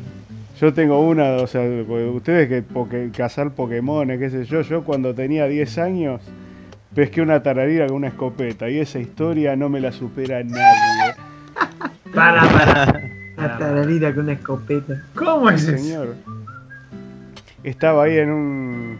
O sea, yo tengo unos tíos abuelos, bueno, a esta altura ya se murieron, ¿no? Que tenían una, una estancia en el norte de Entre Ríos, o sea, un lugar que se llama San José Feliciano, que es casi en el límite con Corrientes. Te, te hablo de una estancia con varias hectáreas de campo, dentro de la propiedad corría, corría un arroyo y había una laguna y qué sé yo qué. Y ahí yo iba a pescar tareas y fui con mi tío abuelo y yo lo veía que él estaba, iba y él recontra super pesca deportiva en esa época, qué sé yo, iba con su cañita, na- nada con, nada que tuviera, digamos, o sea, el anzuelo con carnada. Él iba y quería hacer la pesca deportiva, que viste, le tiraba el señuelito, viste, a si el bicho picaba, se lo movía para acá, se lo movía para allá. El agua recontra cristalina y yo veía que él le hacía bailar el, eh, el señuelo de la superficie del agua y la tararira, que vos la veías que estaba nadando abajo en círculo, pero no le daba ni cinco de pelota y no quería morder el maldito señuelo. Y habíamos estado cazando antes, qué sé yo, yo había cazado pájaro, ¿viste? Y estaba la escopeta a dos pasos de distancia. Y de golpe me ve mi tío, que yo le digo, mi tío abuelo le digo, a ver tío, correte, déjame a mí. Y no tuvo, apenas si tuvo tiempo de sacar la caña, que yo agarro y más o menos la punteo, ¡BOOM! ¿Viste? Claro, el bicho se veía bajo el agua 20 centímetros abajo de la superficie del agua, dando vueltas. Le, juro, o sea, agarro y digo, correte, tío. ¡Bum! Toma. Y entro y agarro el pescado de la cola y se lo traigo descabezado y se lo le digo, toma, acá lo tenés. fue una cosa, sos un animal, hijo de puta. Una cosa. Además, Él no- media hora tratando de sacar el No. bicho y yo se lo hice mierda. Bueno, bueno, después de una historia de terror del tío. Empezamos el segundo bloque para nominar a los mejores juegos de horror del año. Porque como todos los años en SHD, eh, ustedes, los oyentes, los lectores, los que nos visitan, los fieles, lo que sean, como quieran llamarse, los supervivientes, los survival, Nuestros Eh, minions. Claro, nuestros minions pueden entrar al sitio y votar por estos 13 juegos o nominar los propios. Siempre está la casilla de otros, donde ustedes pueden poner el que a ustedes les parece que debe ganar. Claro, porque esto es abierto, no quiere decir que tengamos la última palabra, ¿no? Claro, todo. Eh, y bueno, la nominación es de 13 juegos de horror eh, de diversos géneros. 13 porque obviamente, primero porque además de que estamos grabando en un martes 13, Particularmente. particularmente. El 13 es el número maldito, el número del terror, así que no En podemos realidad ya estamos en miércoles 14, pues empezamos a arran- arrancamos, yo, era las Uh, 11 y pico. Uh, Estamos en el martes 13, así que no importa. Bueno, es verdad que otra vez volvimos a tener inconvenientes técnicos porque obviamente esto es del horror en todo sentido Sí, y totalmente. empezamos a tarde. Eh, pero sí, onda que hay que nominar 13 juegos porque esto es el terror y el número maldito es el 13. Así es. Así que bueno, eh, vamos a empezar a, a nombrarlos uno a uno. Recuerden que pueden votar en el sitio. Y bueno, esto les va a servir por si no los conocen, por si los quieren jugar antes de votar. No sé, no es que tengan muchos días, pero capaz ahí se quieren cerrar a jugar. No, claro, pero ahí te llama la atención. Claro, por ahí le llama la atención a alguno y dice, ah, voy a votar a este. Igual yo creo que la mayoría ya los deben haber jugado. Sí, o al menos ¿Has visto un Let's a la mayoría, yo creo que salvo dos o tres tapados que igual están en, fueron nombrados en el sitio, pero tal vez no tienen review. eh, salvo dos o tres tapados, la mayoría los cubrimos extensamente y son bien conocidos. Bueno, el primero que, que vamos a nominar es eh, Inside, lo nuevo de los creadores de Limbo, Mm. un nuevo plataforma, eh, también 2D, que tiene muchas similitudes con Limbo, pero que va más allá en varios aspectos. O sea, es un juego mucho más maduro en varios sentidos. Y también tiene la misma particularidad de que tiene una narrativa sin ningún tipo de texto, sin ningún tipo de voz, que nos presenta un niño que las pasa re mal, le pasa las mil y una, se muere de mil maneras. Les gusta hacer sufrir a los niños. Bueno, Sí, como sí, Limbo, sí. la verdad, lo mismo. Vos decís eso, que no tiene o sea- temática adulta, pero el, el pobre nenito de Limbo moría de cada forma horripilantes, la verdad. Sí. Claro. Eh, bueno, nosotros este año tuvimos la oportunidad de entrevistar a Dino Patti, que es el, bueno, el CEO de Playdead, ex CEO de Playdead, que es la compañía detrás de Inside de Limbo. Y justamente yo le pregunté eso, ¿por qué, ¿por qué la crueldad con los niños, no? Porque la verdad que es un tema, la mayoría de los videojuegos no te dejan eh, matar niños. Obviamente que, a ver, ni en Inside ni en Limbo nosotros matamos a un niño, sino que se muere de manera cruda hacia el ambiente. Accidental. Claro, occidental. Y, y bueno, lo que, lo que Dino nos comentó fue que obviamente ellos no tienen nada en contra de los niños, pero como todo, todo el horror y la ficción, eh, bueno, de Europa del Este, porque recordemos que, que estos, los chicos de Play Dead son de, de Noruega o de Finlandia, ahora, ahora vamos a chequear, eh, de uno de los países de, de Europa del Este. sería, sí, no, no es, no es Europa Claro, del Este, por eso. eh, sí, el- Escandinavia. La ficción escandinava, o sea, el horror escandinavo particularmente, es de, de ir por el shock, o sea, el shock emocional. También tiene un gusto artístico muy particular y obviamente ellos querían, querían conseguir que el jugador se sienta atormentado, choqueado, ¿no? Con el tipo de horror que trabajan y eso lo coincidieron con hacer posta a sus protagonistas que son niños. Así que bueno, Inside se puede jugar en PlayStation Ah, 4, ah, Playdead es de Dinamarca. Dinamarca. Bueno, igual es escandinavo. Es ¿no? Escandinavia Sí. también. Sí, bueno, Escandinavia. yo sabía que era Escandinavia, pero no me acordaba el país. Eh, la cuestión es que se puede jugar, bueno, en PC, PlayStation 4 y Xbox One. Es, Así que bueno, esperemos que, que se animen a jugarlo. La Sí. verdad, es un buen título. un juego increíble. Eh, hay review en el sitio. Sí, también. Review en el sitio. Eh, y bueno, seguimos con otro nominado, que en este caso es Zero Time Dilemma, que es la tercera parte de la trilogía Zero Escape, que no es una saga muy conocida, o sea, la verdad no goza de la fama que, que merece tener, porque como aventura gráfica y como novela visual, la verdad que son tres juegos que van más allá, o sea, uno se los pone a jugar y no sé, ¿se acuerdan de lo que era la primera vez que se enfrentaron a Psycho Mantis en Metal Gear que les voló la cabeza? Oh, Bueno, la my saga God. Zero Escape tiene un montón de ese tipo de juegos. Eh, y bueno, la, la particularidad eh, de Zero Time Dilemma es que es el último de la trilogía. Retoma personajes de, de ¿cómo se dice?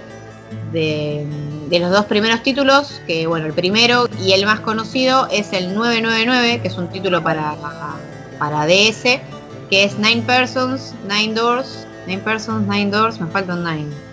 Nine Hours, ahí está.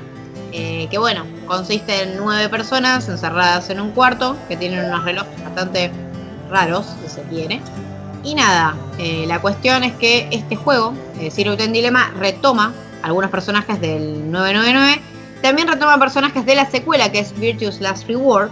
Y bueno, la historia de, este, de esta tercera parte se sitúa entre los dos juegos.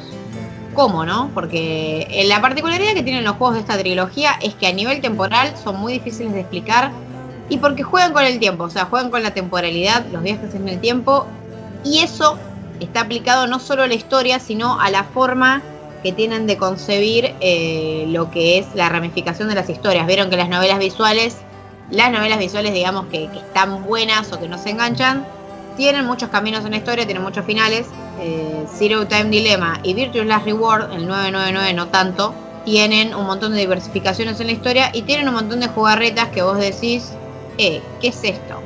Por ejemplo, para que se den una idea, eh, porque el juego también tiene, tiene puzzles del, estilo Escape Room, creo que ese es el centro del, del- del gameplay, pero también tiene eh, momentos de tipo decisión moral, el estilo de Walking Dead, o bueno, los juegos de Telltale, digamos, con la diferencia de que acá las decisiones impactan fuerte en la historia. Ah, bueno, eso es, eso es importante, un detalle a tener en cuenta. ¿no? Y además, nada, libra algunas cosas al azar. O sea, yo no quiero spoilear, pero el juego jode mucho con el azar, el viaje en el tiempo, la repetición de situaciones.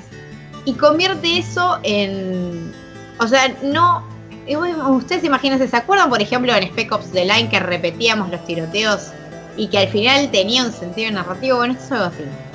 ¿no? Sé cómo explicar. O sea, no voy a spoilear, obviamente, porque este es un juego que hay que jugarlo. Y bueno, Zero Time Dilemma es el final de la trilogía, es el más gore de todos. Casi que uno, casi que el más largo, uno de los más largos también. Eh, y bueno, la verdad que engancha. Y está bueno que si bien lo ideal es que hayan jugado los dos anteriores, no es necesario, así que alguien mm, tranquilamente se puede iniciar uno en la trilogía con este juego. Sobre todo porque es el primero que sale en PC. Siempre fueron los juegos para DS. Ah, Eh, bueno, el segundo Virtuous Last Reward salió en PlayStation Vita. Y este Zero Time Dilemma lo pueden jugar en PC, que está en Steam, eh, 3DS y PlayStation Vita. Sí, Así yo lo tengo ahí en mi lista de favoritos, la verdad que me llamó mucho la atención. Cuando pueda lo voy a probar. Así que bueno, esperemos que se animen. Y ahora sí, toca hablar de uno bastante tapado, que, que bueno, no. Este fue un tapado en serio, ¿no? Este fue un tapado en serio y la verdad que yo no puedo creer como un juego tan bueno, porque realmente es increíble, nadie le haya dado bola. Sí, pasa, pasa. Creo que, que el problema de este juego es que eh, tuvo un lanzamiento en 2015, fue un lanzamiento inicial para eh, Gear VR, que es el, el casco de Samsung. Eh, la versión final de este juego salió este año para PC. Hubo un lanzamiento confirmado para PlayStation 3 y PlayStation 4, pero todavía no se concretó. También estaba planeado para este año, pero nunca llegó. Sí. Eh, y este juego Dead Secret, que también está en Steam, se puede jugar con Oculus y la adaptación a HTC Vive está por llegar. Es un juego investigativo, o sea, o sea, tomamos el rol de una, una periodista que tiene que investigar la muerte eh, en condiciones extrañas de un investigador y nada, como que a ella en realidad la manda, digamos, su editor del diario, porque lo que rodeaba la muerte era como un amorío con una con otra mujer y como que él, el editor del diario quería recalcar esa historia, digamos, o sea, destacar eso. Siempre pasa en el amarillismo, exactamente. La cuestión es que ella se engancha un toque y quiere descubrir cómo murió el tipo porque nada, las condiciones realmente se empieza a dar cuenta que no son las más normales.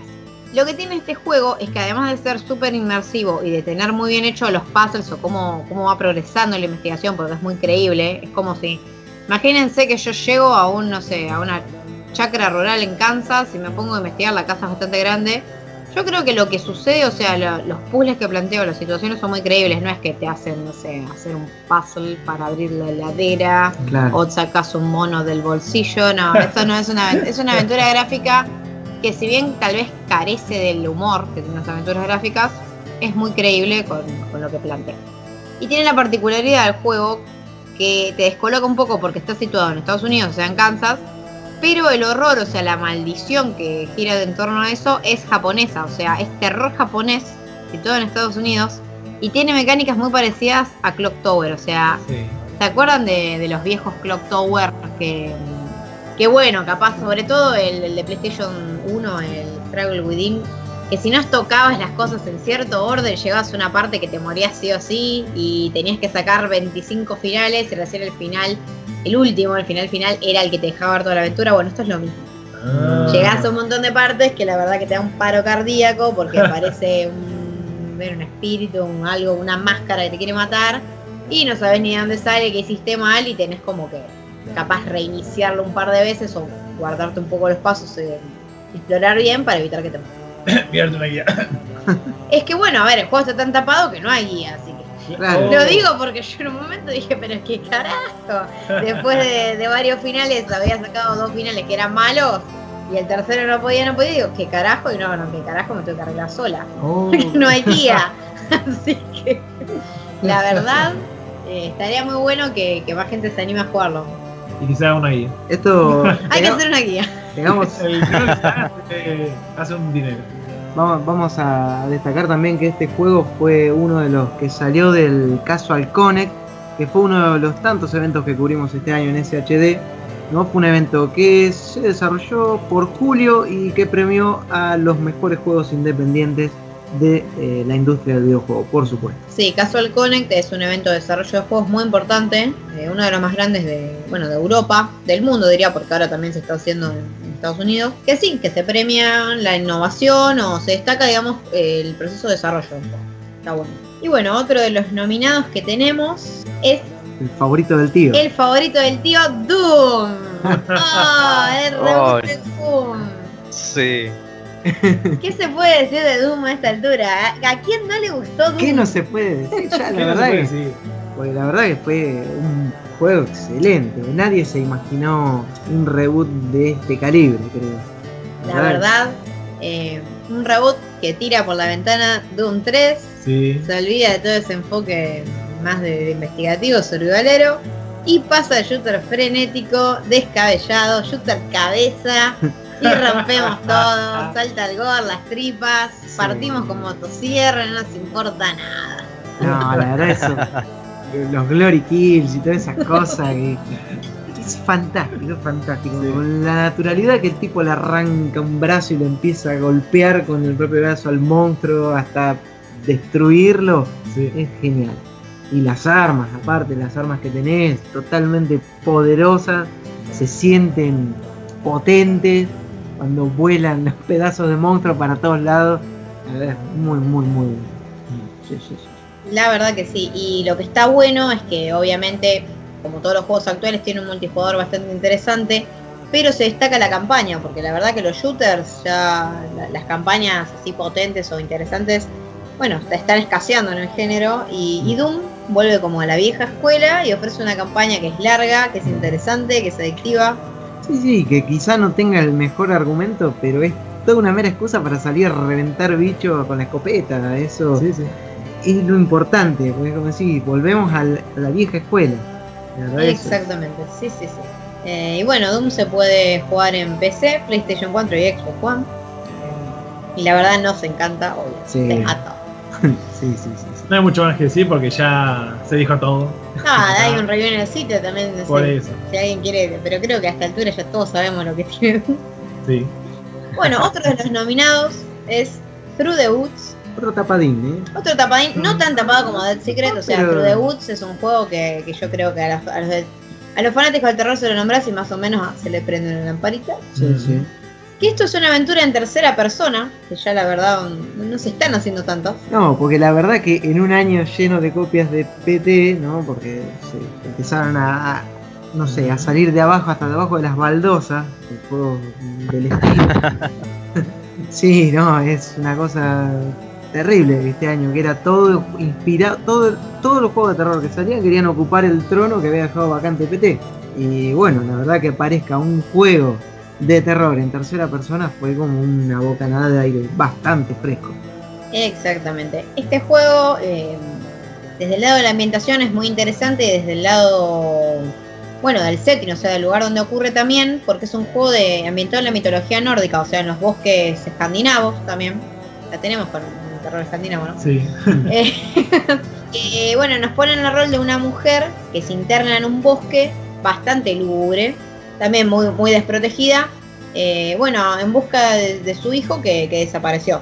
Eh, la historia de, bueno, True the Woods es un juego que nos engancha más desde el lado emocional, pero también desde lo psicológico porque digamos que juega mucho con eso de uno está yendo obviamente por el bosque, no sabe qué ve, o sea, empiezan a pasar cosas raras, también se juega mucho con, con el surrealismo, lo que se ve, lo que no se ve. Y bueno, es una aventura muy, muy, o sea, de un ambiente muy potente y que engancha también por el lado de la historia, que eso está bueno siempre. Lo que pa- capaz tiene un poco de malo, entre comillas, es que es una aventura, o sea, no es un survival horror, que no nos están viendo mucho, sino que sigue mucho la estela de los juegos que solo te dan una linterna y tenés que explorar o correr. Mm. Pero bueno, qué sé yo, tampoco no es que esté mal, pero es una fórmula ya bastante vista. Lo bueno es que es en tercera persona, el setting no es tan visto, la historia tampoco es tan vista porque ir a buscar un hijo siendo una madre no está tan visto. No. No. Eh, así que bueno, True Boots está en PC. Todavía no, no, lo, no lo vimos en consolas, tal vez. Creo que había un, un lanzamiento planeado para Play 4, pero todavía no. Sí, creo que sí, pero no, no, no, hay, no hubo novedades por lo menos hasta el momento. Ajá. Y bueno, ya que, que Frank mencionó el PT, vamos a hablar de uno de los clones de PT. sí, bueno. Pero no, no por eso quiere decir que sea un mal juego, No, sino no. todo lo contrario. Está, está bastante bueno. A mí me gustó. La verdad, eh, bueno, Layers of Fear, a mí particularmente lo que me pareció es que no, no cumplió las expectativas porque obviamente se vendió como un Mm. clon de PT y si bien empieza como una vara re alta, llega un punto de la aventura que ya, ya no, no cumple como el inicio. Pero está muy bueno el juego, o sea, sacando la que uno un juego puede ser decepcionante, eso no quita que el juego no vaya a ser, o sea, que sea malo, ¿no? No, es que claro. es, es un juego que es bueno en sí, pero no tiene, digamos, no tiene nada que ver con PT. Es un juego propio. Exactamente.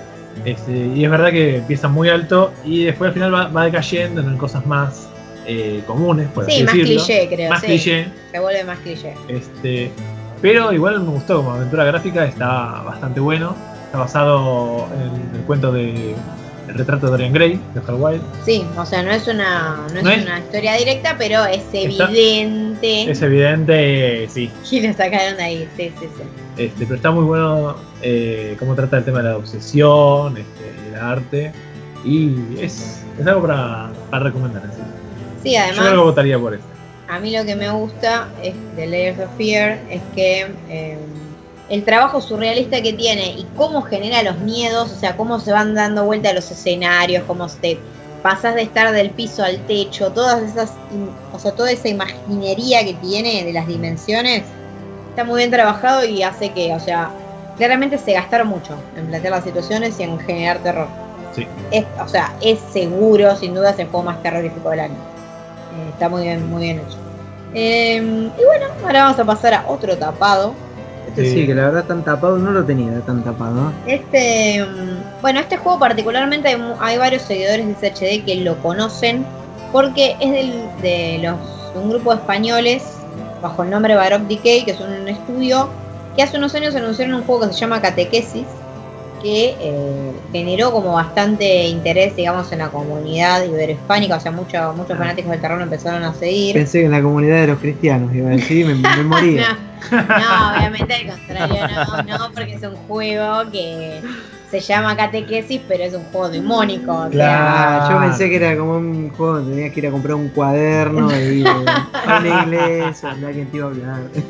Bueno, el juego este, el Count Lucanor, que salió más o menos, bueno, por abril de este año para PC, solo está en Steam. Este juego es como un, o sea, es como un sucesor de Catequesis porque Catequesis nunca salió, sino que el equipo se mandó a hacer este juego, que básicamente lo podemos definir como la cruza entre Zelda y Silent Hill. O sea, es muy interesante porque Apa. muy interesante. Eh, tomás el rol de un niño, no me acuerdo el nombre en este momento, no es Luca, ¿no? Link, No, un poco no. Es un niño rubiecito, parece. como Link. Y tiene un gorrito verde como, Como Link. Link. No, no es rubiecito es el personaje de catequesis. Este es un niño de ojos claritos, medio así blanquito, pero tiene el pelo castaño. Ah, Igual, bueno, pero podría ser el link Como. Link. Casi como Link. La cuestión es que nada, vos vivís con tu madre, tu padre se fue a la guerra, te abandonó, no sé qué, y un día te levantas y dices, ah, estoy harto, mamá, chao, me voy con el mundo, te dejo sola, así, tipo así era. Ah, cuestión, bueno. ¿eh? Ah, rebelde Re mala causa. onda, el tipo se va. Y nada, por el camino te empezás a topar. eh, al principio es todo el juego muy.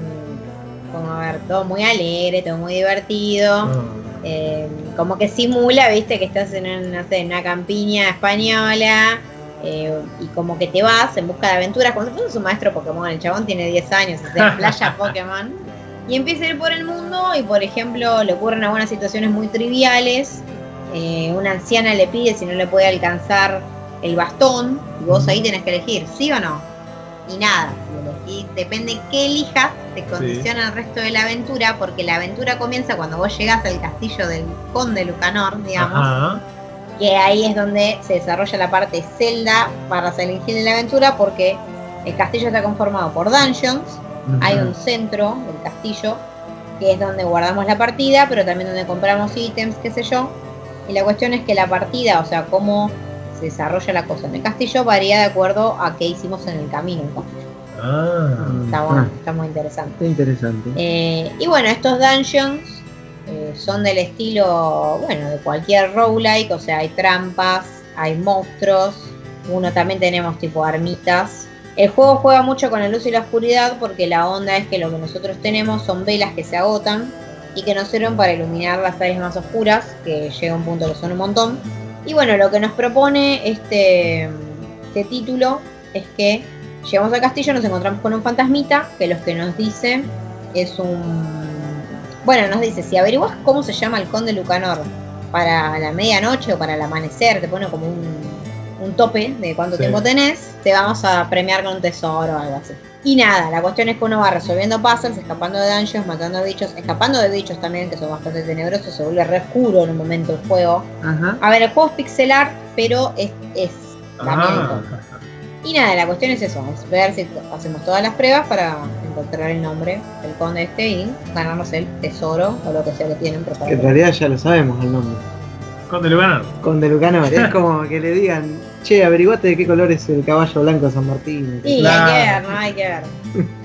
Así que bueno, este juego está para PC, está en Steam, no tiene un precio muy elevado, está muy bueno, es uno de los tapados del año, yo lo súper recomiendo. De hecho, o sea, en, en mi top personal de terror está, están, Ah, están bueno. los mejores del año para mí. Ajá. Bueno, para algo está nominado ahí, ¿no? Pero yo lo tengo, tengo bastante arriba. ¿No? Es verdad. Y bueno, ahora vamos a pasar a- al lado multijugador. Y Daro, ¿querés comentarnos un poco del Dead by Daylight? Oh. No, bueno, sí, pongámonos un poco en buena onda con este juego que habíamos arrancado con una primera impresión bastante que dejó bastante que desear. Eh, yo la verdad que me esperaba otra cosa y seguramente muchas otras personas también, pero se sabía que en algún momento iban a lanzar parches o más contenido para poder tapar esos huecos que hacía que el juego pareciera incompleto o muy vacío. Así que, nada, qué sé yo, en su momento le habré puesto 6, dije cuáles eran todas sus Hay algunas de las que todavía se conservan, más que nada por el nuevo contenido que se agregó, tampoco fue eh, pulido a la perfección, ¿no? Hay bugs, personajes que se quedan trabados, objetos que se mueven para todas partes, bueno, y así unas cuantas cosas más, pero el primer problema que el entonces era el de la conectividad, que era difícil conseguir partidas.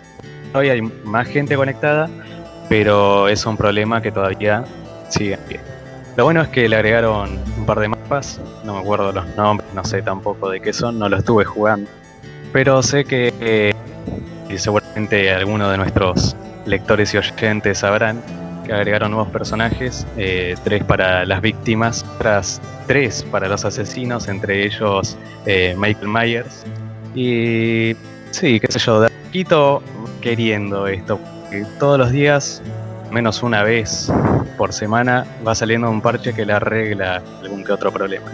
Así que ahora estaría en un clarete, para mí ya un 6 no era un mal puntaje, para mí eso ya es un aceptable, pero ahora estaría llegando al 7, 7,5, está, está tomando un poquito más de vuelo, ya es otra cosa. Claro, y además está bueno que sea un multijugador, o sea, que tenga tantos usuarios en Steam, porque eso hace que le, o sea, que el juego siga recibiendo actualizaciones y que, y que bueno, que a uno le den ganas de jugar, porque la verdad que si no hubiese jugadores, un, un juego multijugador no es nada sin su comunidad. No, totalmente, claro. No, no, y además que estén agregando contenido quiere decir que los creadores no lo dejaron de lado, lo siguen teniendo en cuenta y aparte eh, eh, tienen la idea de ir mejorando, prestar atención a las quejas de, de la comunidad. Eh, por ejemplo, esto mismo que decía, de personajes que se traban con objetos que están, eh, ¿cómo decirlo?, mal ubicados en el mapa. Claro, que por estaban muy juntos y el personaje te cae atrapado y hasta que no venga el, el asesino y te dé dos machetazos en la nuca no podías salir de ahí. Eso como más o menos lo fueron acomodando un poco y ahora esa clase de errores que antes eran insoportables ya te dan ganas de sacar el juego después de tres o cuatro veces que te pasaba en menos de un minuto. Ahora como que decís, bueno, le puedo seguir dando para adelante, no me está aburriendo los bugs que tiene. Ahora lo arreglaron de un machetazo, listo. claro. Sí, No, Pero- es que el problema de oh, este sí. juego bueno. era que era procedural.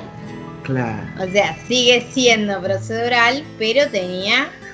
La verdad que estaba, no te digo que estaba haciendo la gran No Man's Sky, pero lo procedural, si no se trata bien. Y ya conocemos la- Claro. los problemas del procedural. Pero menos Sí, mal que se dieron cuenta y lo supieron arreglar. Sí, totalmente. Digamos que no fue un robo a mano armada con una escopeta, esto fue más que nada de atrás con una pistola de agua, pero de a Claro. poquito Pero va mejorando. Sí, sí. Eh, y bueno, Espera, espera. Tío, ¿habías desaparecido? No, no estaba acá. Ah, Ah. estaba, estaba. Lo que pasa es que, eh, no, lo que pasa es que, bueno, como precisamente estaba tan enganchado, digamos, explicando este juego, no, no quería interrumpir, la verdad. No, bien. Yo, no, yo pensé que te habías ahogado de tanto humo, digo. No, no, bueno. Yo, digo, no sé, o hablamos de Kojima y se fue a vomitar, digo, no No, no, no, no. Digo, se descompuso, qué Claro, estaba tan callado que dijimos, "Este, se le cortó la conexión, algo. No, no, no. No, estaba Ah, bueno. esperando el momento adecuado para meter el bocadillo. Muy bien. Bueno, pero ahora vamos a otro de los nominados. Es un juego excelente también, que es Dark Souls 3. Uy, sí, sí, sí. La verdad que mi preferido. Eh, definitivamente Dark Souls 3 es eh, para mí el juego de este año. Sinceramente me encantó. Como bueno, ya sabrán, sigue la, la escuelita que se iniciara con, con Demon Souls. Luego se pulió con lo que fue Dark Souls 1. No tan así con Dark Souls 2, que no tuvo su, su buena aceptación. Pero bueno, el 3, con la salida de Bloodborne, se vio bastante favorecido, podríamos decir. Incorporó un montón de, mecánicas eh, de ese juego. Va, no tanto mecánicas, sino cuestiones como la velocidad en los combates, eh, el tema de, de, bueno, del manejo de las armas y demás.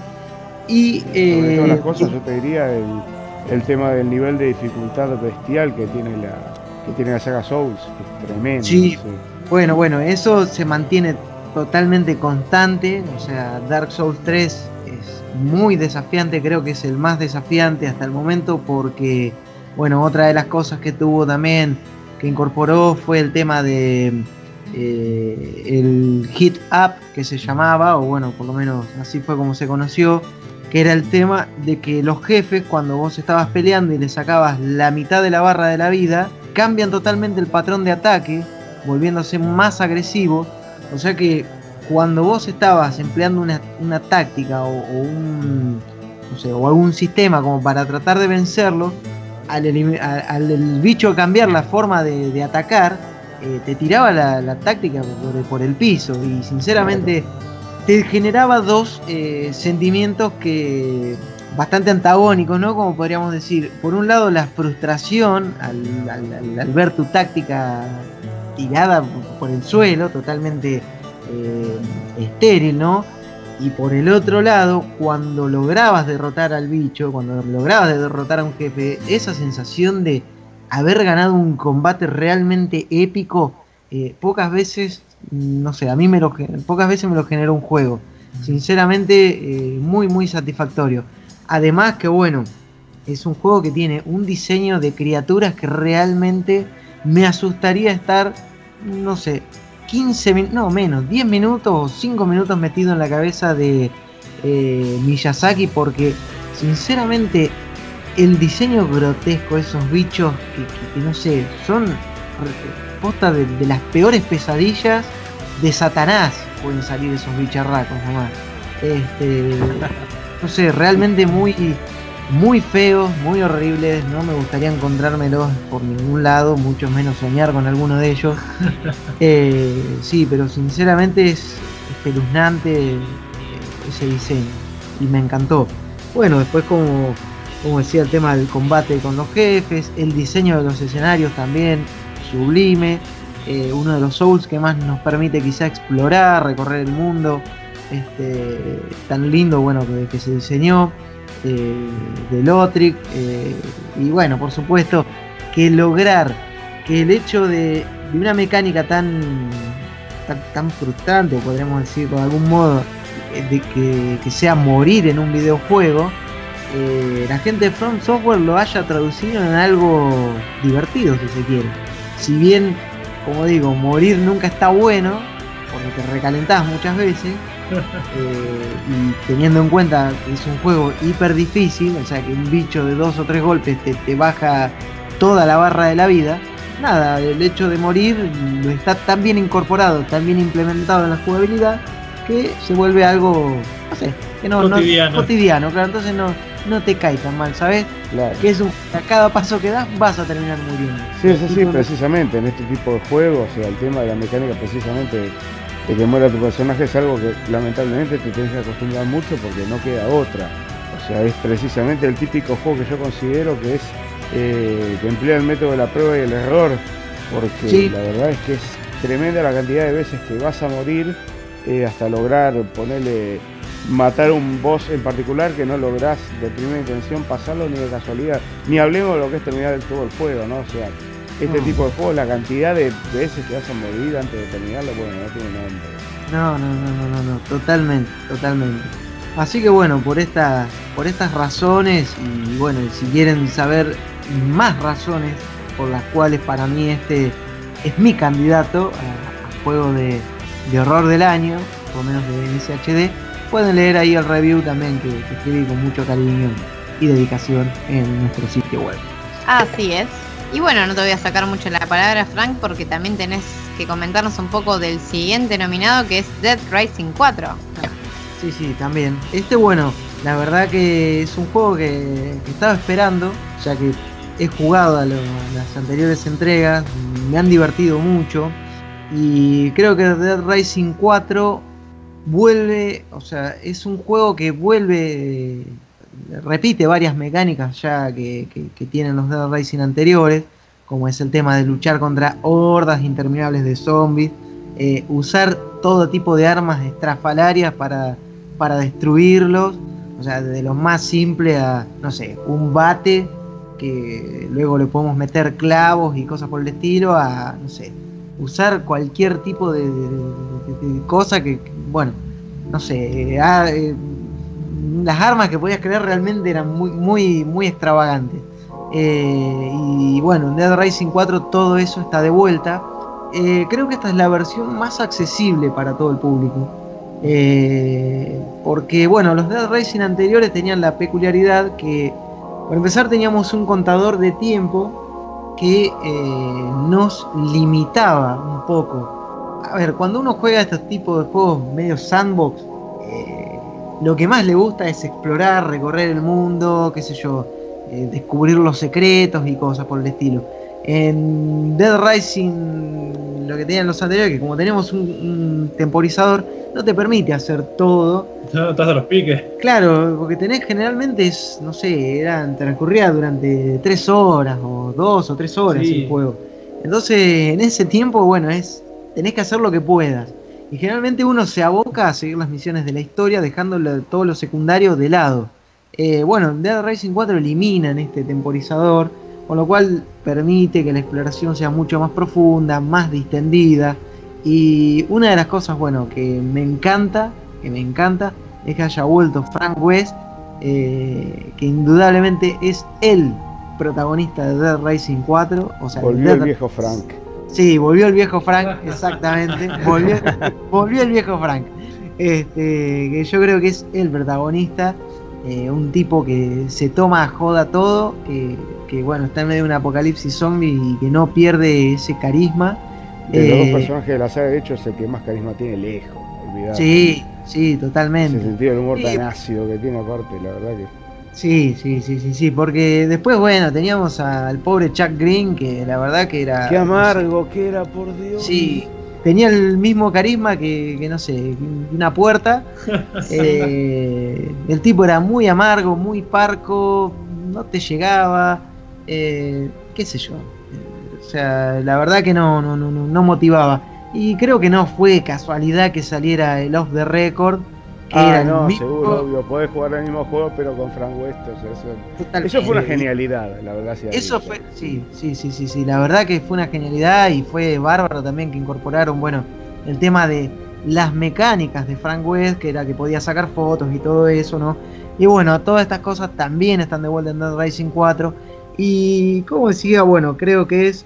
eh, quizá no es el juego más horroroso, que podemos encontrar este año, pero sí creo que es el juego con zombies, o sea, que, que- que tiene una temática survival, si se quiere, más divertido que este año nos ofrece. Así que me parece bien que esté dentro de los nominados. Claro, y además es una saga tan, tan longeva y tan querida que una nueva entrega siempre se recibe.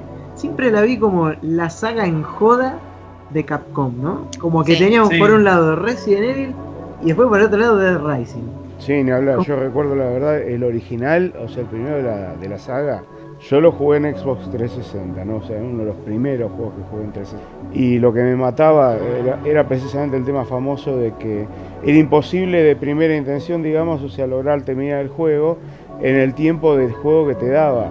O sea, porque el famoso tema del reloj interno que tenía, a mí me resultaba bastante molesto, pero la verdad que estaba tan bueno el juego que vos decías, bueno, listo, lo juego una vez, no logré terminarlo, lo juego de vuelta, lo juego de vuelta hasta que precisamente ir leveleando el personaje, digamos, o sea, hasta que, hasta que conseguías realmente de una buena vez terminar la historia eh, dentro, de dentro del tiempo de juego que te daba. Que no lo ibas a lograr ni la primera vez que lo jugaras, ni la segunda, ni la tercera. Lo tenías que jugar unas cuantas veces, la verdad, para, para lograr eso. Y en sí, eso también era una de las cosas interesantes que tenía, pues en sí tenía ese tema de la jugabilidad que un poquito era obligada, pero estaba buena. Ujú. Sí, sí, sí, sí. Sí, sí, muy Y convengamos que le agregaba un valor de rejugabilidad bastante importante, ¿no? Obligado. Sí, claro. claramente. Sí, tenía el componente survival, digamos, de eso, de tener que monitorear el tiempo, de no, bueno, sí, sí. Que claramente la nueva entrega capaz sacrifica eso en pos de la diversión. Poder la diversión. Y creo que lo cumple con creces, ¿eh?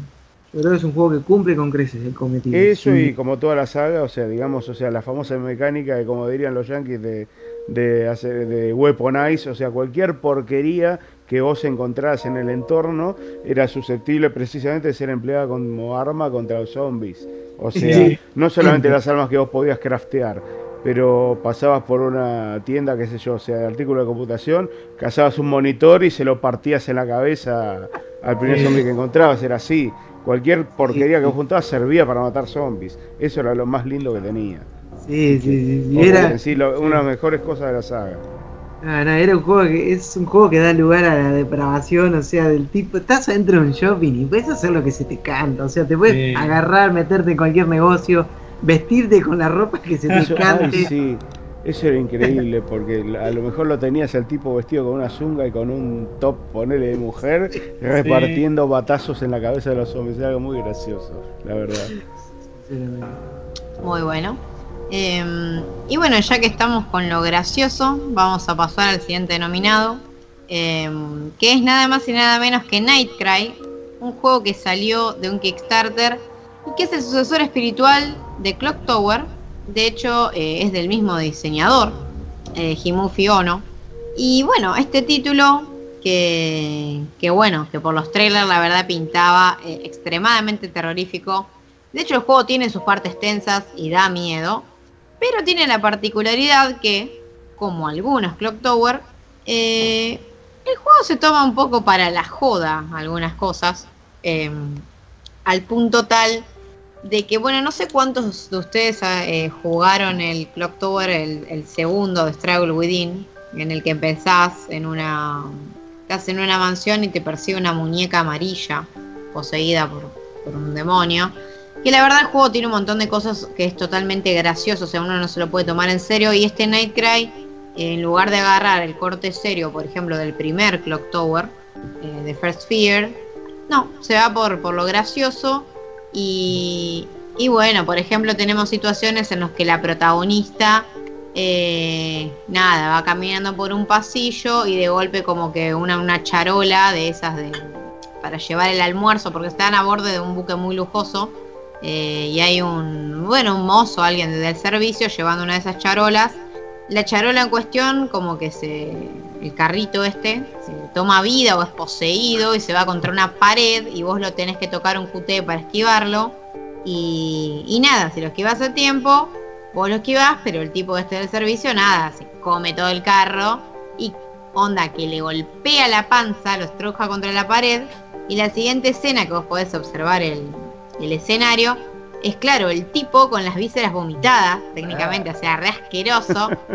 Y la mina, el comentario de la mina cuando uno presiona el botón de acción para observar es, ay, toda esta platería está sucia, o sea, de, de- de- de- de la vajilla, o sea, tiene comentarios así totalmente cínicos o, ay, mis uñas, mi pelo, es como, como- es totalmente ridículo, o sea, de hecho la protagonista que, que manejás, en el juego usás tres personajes, pero al principio usás una... Bueno, eh, la, la historia es así, estás como a bordo de un, de un buque lujoso, se aparece un asesino, o sea, empieza a morir gente, hay un asesino. Después se descubre que obviamente es el Scissorman, que es el malo de toda la saga, tipo de las tijeras gigantes, que empieza a aparecer y nos persigue. Eh, el, juego tiene tres capítulos, en el primer capítulo eh, manejamos a esta, esta señorita que anda en vestido y como se, vestido de gala y tiene el pelo rubio. Y a veces pareciera que el juego se burla un poco de esto, del perfil americano de, de mujer superficial, de tipo, ay, la platería, ay, mis uñas. Nada, después empieza a tomar un tinte más serio, tiene partes más aterradoras, pero nunca pierde en el fondo el, el toque cómico. La verdad es muy...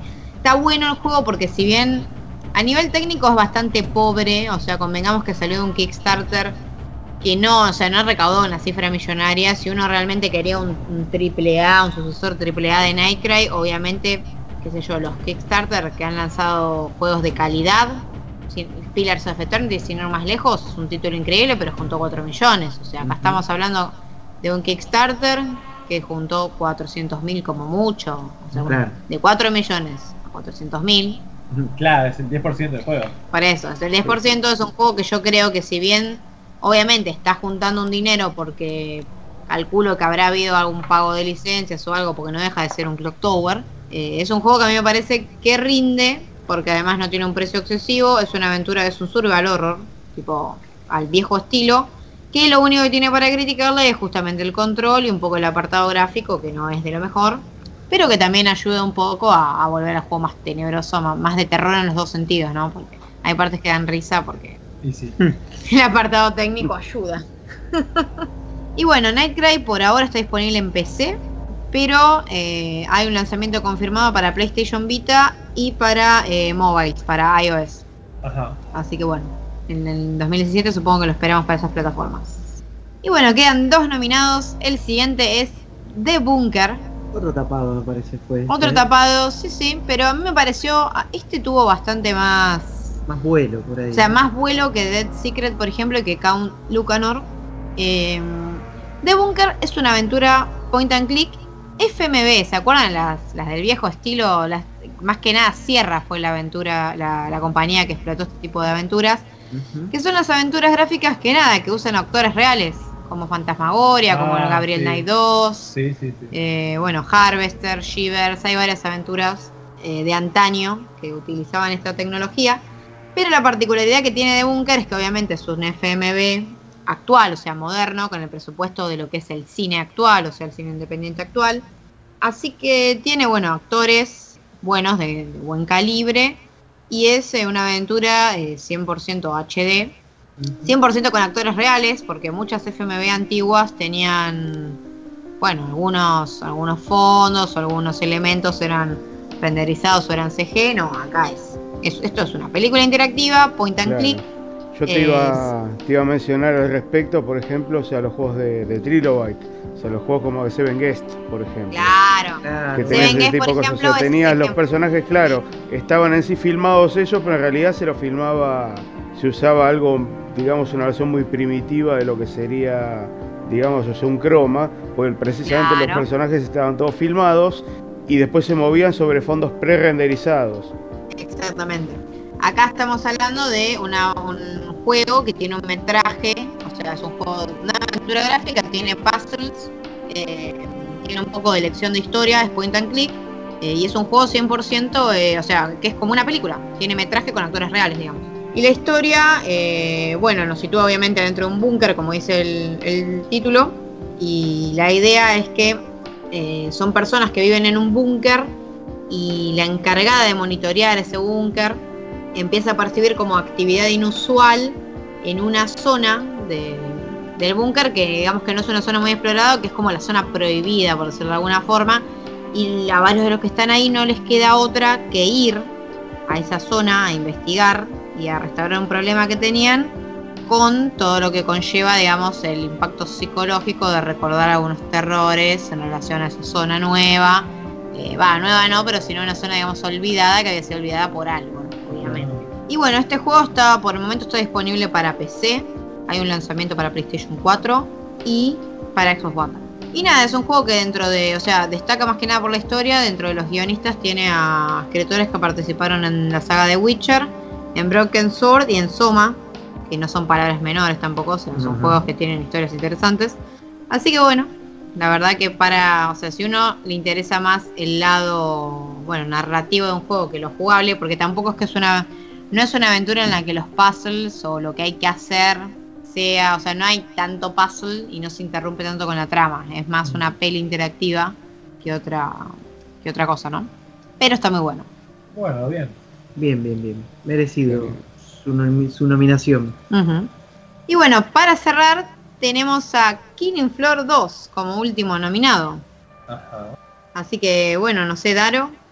Sí, un shooter bastante entretenido y que desespera en algunas de sus oleadas de zombies y no sé si catalogarlos de mutantes o bicharracos raros, pero sí, sí, sí, un shooter bastante alocado, no es un juego muy fácil que digamos, o sea, no es que tenga dificultades en sí, la dificultad la pones vos mismo, depende de la experiencia, es mucho prueba y error, depende de qué arsenal te hayas, qué compañeros de equipo tengas.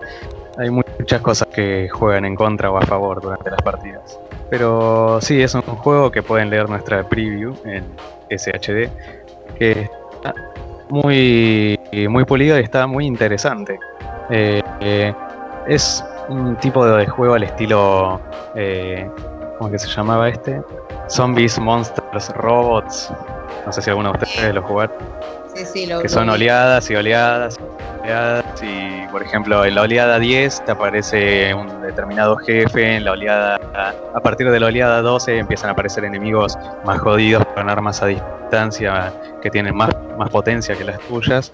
Hasta llegar a determinado nivel, ya no me acuerdo si era el 20 o 25 o rondaba por ahí, en el cual aparece el jefe eh, final del mapa o del nivel, que es obviamente eh, un jefe al que no se le dio bola de qué, tan jodido se lo hizo, porque no, no te deja respirar, corre más rápido que cualquiera de los personajes del juego, eh, estar en todas partes al mismo tiempo es, es un punto bastante jodido que si lo juegas con otras personas que no tienen mucha experiencia eh, en este juego, en este género, no, no vas a durar nada. Pero es un juego muy entretenido. Yo la verdad que lo recomiendo mucho más que eh, Dead by Daylight. Pero sí, muy muy entretenido para pasar unas cuantas horas de descargo. Claro, y además, bueno, ya el primer Killing Floor tenía eso, ¿no? Que yo me acuerdo la primera vez que llegué al jefe ahí, yo venía acostumbrada al Left 4 Dead y la verdad que Killing Floor tiene un nivel de dificultad que los juegos zombies en general no manejan. Eh. Es bastante... No, no, son muy poquitos los que lo hacen. Por ejemplo, este Zombies Monster Robot lo hace con enemigos extremadamente grandes o muy zarpados a nivel de, fuerza física más que de armas. Pero hay otros, eh, otros títulos como por ejemplo Warrock, que es un juego bastante eh, viejo, que tiene una modalidad de combate al estilo de Counter-Strike y otra modalidad que es la de zombies, que es esta misma. Eh, eh, que vas avanzando en los niveles, eh, en las oleadas, vienen apareciendo enemigos más, más difíciles de, de bajar, o sea, tienen armas pesadas, son una especie como de tank de Left 4 Dead mezclado con, con Nemesis, porque son así de grandotes, pueden dar golpes y los tenés muy cerca, y encima tienen bazucas, metralladoras, tienen de todo, es algo inevitable. Tenés que ser o muy bueno o usar cheats y, y que no te enganche el programa que usa el juego para bloquear a esta clase de jugadores. Pero sí, Ah, pero bien a lo, a lo muy interesante. ¿En serio? Sí, sí. Sí, sí, y este, el, el Flor 2, el último, es... eh, más de una vez dejé de jugar el juego por bronca, por no poder vencerlo, porque decía, ¿para qué voy a seguir jugando si al final voy a poder matar? Y estuve súper, súper cerca de verlo y era el último que quedaba vivo. Y claro, como tenía poco nivel, no tenía muy buenas armas que digamos. No. Y Ah, no va que se buguea el bicho hijo de p- y atraviesa una de las barreras con las que yo, claro, hacía que corra, por ejemplo, ¿no? Les doy así una pista. Hacía que corra, me persiguiera hasta un determinado punto en el que se quedaba trabado por unos segundos con, con una, una reja, ¿no? Y en eso voy y yo confiado le estaba apuntando a la cabeza y la atraviesa de una y me metió un manotazo y los otros jugadores por el chat me cagaron a puteadas. No, no, no. no. Me quería morir. Pero fue un bug. El factor Claro. de. eh, aparte es como que ya te tenía de hijo el bicho. Te desmoralizó. Claro. Dijo, Sí, tomátela por de acá. iba a ganar, fa, me dio un manotazo y dijo, seguí intentando, seguí participando. Ay. Y bueno, eh, bueno, ahí están los 13 nominados. El top Eh, 13. El top Top 13. 13. Ya saben que pueden agregar los suyos si creen que, que es el mejor juego de horror del año es otro. Lo Pero pueden van a- agregar a la encuesta. Va a arruinar el top, van a hacer un top 14. Ah, bueno. Oh, Pero va a sí. pasar, va a haber trolls, va a haber gente. Siempre pasa. No sé qué van a poner. No Sí, Man's Sky No va a Man's poner. Sky. no Man's Sky. Bueno, sería el mejor juego de horror, ¿no? Si vamos al caso. O el mejor horror de juego. El Exactamente. mejor Sí. juego de terror. Ay, Dios. Sí, sí, ¿Qué- sí. ¿Se imaginan si para Navidad les regalan este juego a alguno, algún familiar, alguna persona que, que conoce mínimamente algo de juegos y dice, "Eh, mira, este juego se habló mucho, qué sé yo, se lo voy a regalar a tal persona y te caen con... ¿Qué haces? Claro. Ay, ¿qué haces? Tipo, tipo Bart. ¡Ay, qué, Qué lindo! Gracias, sí. Gracias. Ay, sí, prefiero el juego de Bart de Johnny Cardano. Sí, jugar al golf ahí debe ser mucho más divertido. Yo creo que sí. Yo creo que sí. Y bueno, así que bueno, acá nombramos los mejores de horror. Pero estaría bueno que cada uno de nosotros, no sé, agregue de, un poco de su año personal, de, de qué jugaron, qué les gustó, qué no les gustó, qué vieron. No sé, algo que quieran destacar. Eh, yo quiero destacar una cosita así como. Es que me impactó cuando me compartiste y estuvo bueno. Que es el Moirai. Este. Que fue una, una experiencia. Se podría decir multijugador. Que está bastante bueno. Yo creo que es una de esas cosas que diría. Se da para bastante más. Sí, sí, el, bueno, el Moray, la, la verdad que para mí es uno, de los juegos gratuitos más interesantes del año. No solo porque es medio creepy de horror, pero en general, sí, sí. Eh, dura 10 minutos, está en Steam. La verdad, Yo les que se diga es un spoiler. sí. Les diría que no, se- no sepamos, son 10 minutos de subida. Vayan, busquen Moirai en Steam y a jugarlo. Corre cualquier máquina, así que Sí, porque es un. Es básicamente. Tiene los gráficos de. ¿Cómo se llama? Del. Wolfenstein 3D. No, menos. Es el. ¿Cómo se llama? El. Es un. Ah, se me olvidó. Un Doom. Doom 1. Es claro, es peor que un Doom 1. es viejísimo. Sí, sí. Eh, bueno, no sé, tío, vos querés de- destacar algo de, de lo que hayas jugado, visto, leído en el año que, Sí, que mira, que es eh, bueno, lo la peor. verdad, dejando de lado lo que yo vengo jugando, bueno, de hace un par de años largos, ya que ya se los he comentado, eh, yo fuera de eso, digamos que lo, lo que más me pegó, o sea, lo- en sí, el juego que más jugué, dejando de lado lo- todos los juegos que tengan que ver con orugas, o sea, y con cañones, eh, yo lo que les diría es eh, Fallout 4 este año. Eso es lo que más tiempo le dediqué. La verdad que para mí valió muchísimo la pena. O sea, eso es lo que más, lo que más tiempo le he dedicado. O sea, bueno, a pesar de que bueno, ya es como que tengo una, eh, una PC que bueno, por el hecho de que es una notebook gamer, pero ya a esta altura ya estoy considerando el tema, digamos, de, de cambiar de modelo ya. Pero bueno, por suerte se la bancó todavía como para, como para poder jugar eso y la verdad que la pasé muy bien. Ver, Eso digamos, fue mi, mi punto alto este año.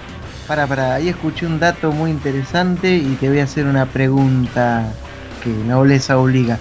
Vas a cambiar eh, el modelo de PC a una PC más actual, ¿no? Entonces, ¿podríamos estar hablando, podríamos estar vaticinando, tirando un bombazo, diciendo que quizá el tío Erwin vuelva a escribir un review en SHD?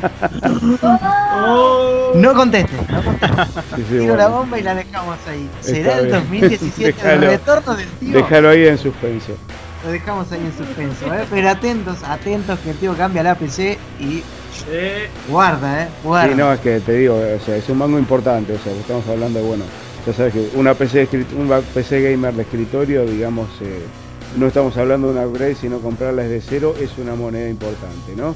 O sea, pero No, acá no. estamos hablando, Sí, bueno, yo siempre tuve una Asus eh, Republic of Gamers, este, que la verdad que es una notebook gamer que salió una pila de plata.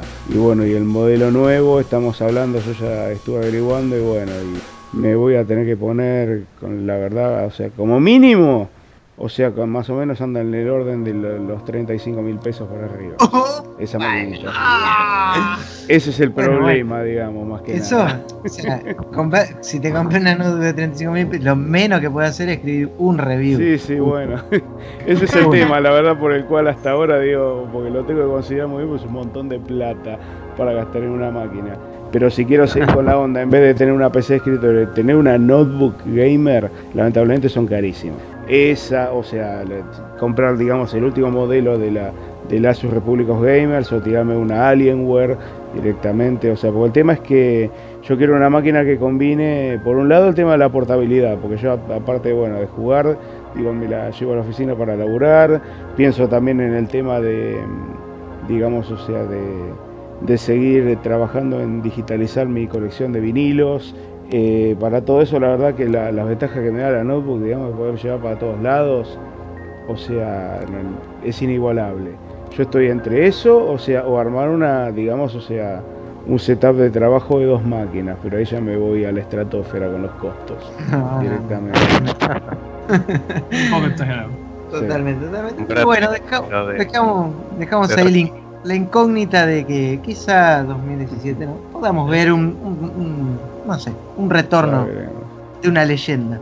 Si aflojo, si aflojo el bolsillo, bueno, veremos. Veremos, veremos, veremos. Eh, y bueno, Frank, ¿vos querés destacar algo? Sí, sí.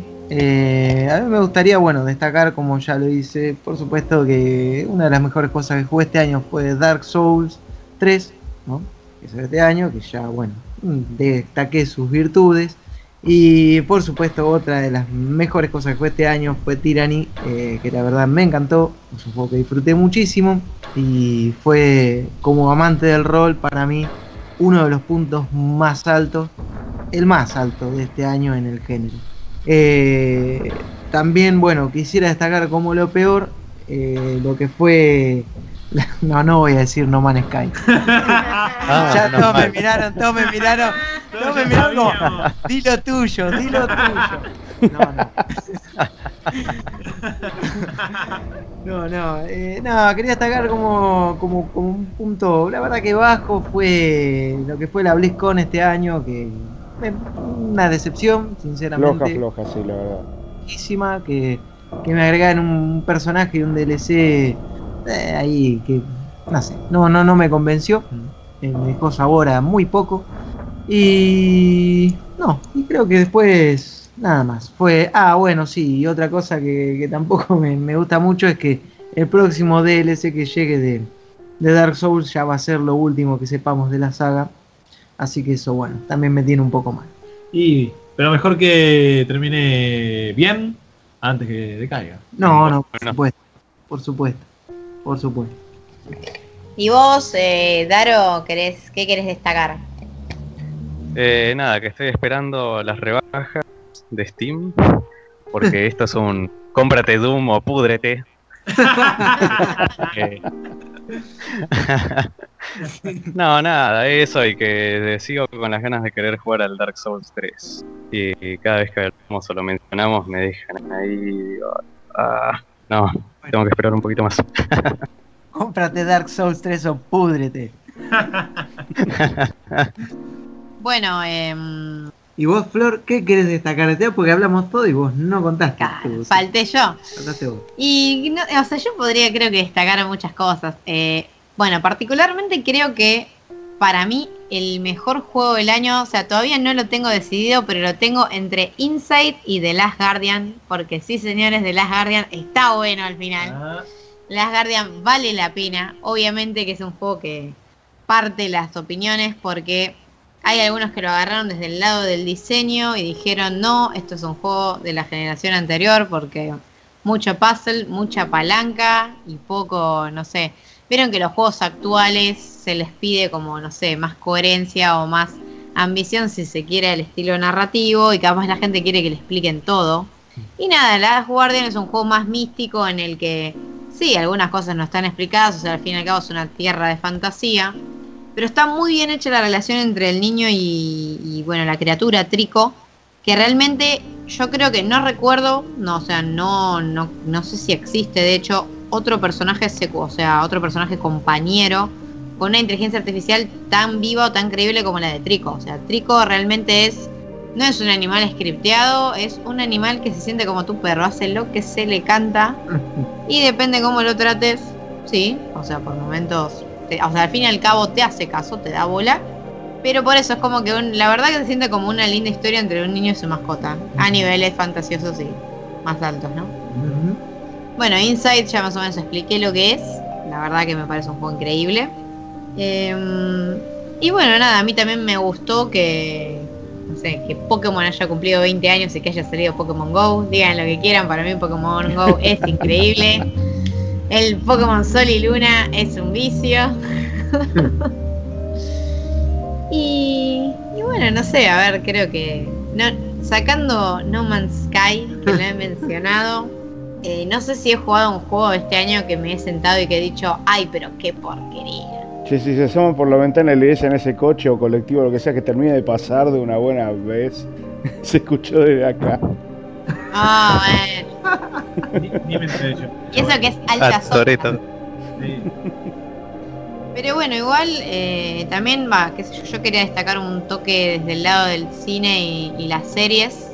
Eh, bueno, particularmente este año tuvimos una temporada muy copada de Game of Thrones, después de una temporada de porquería.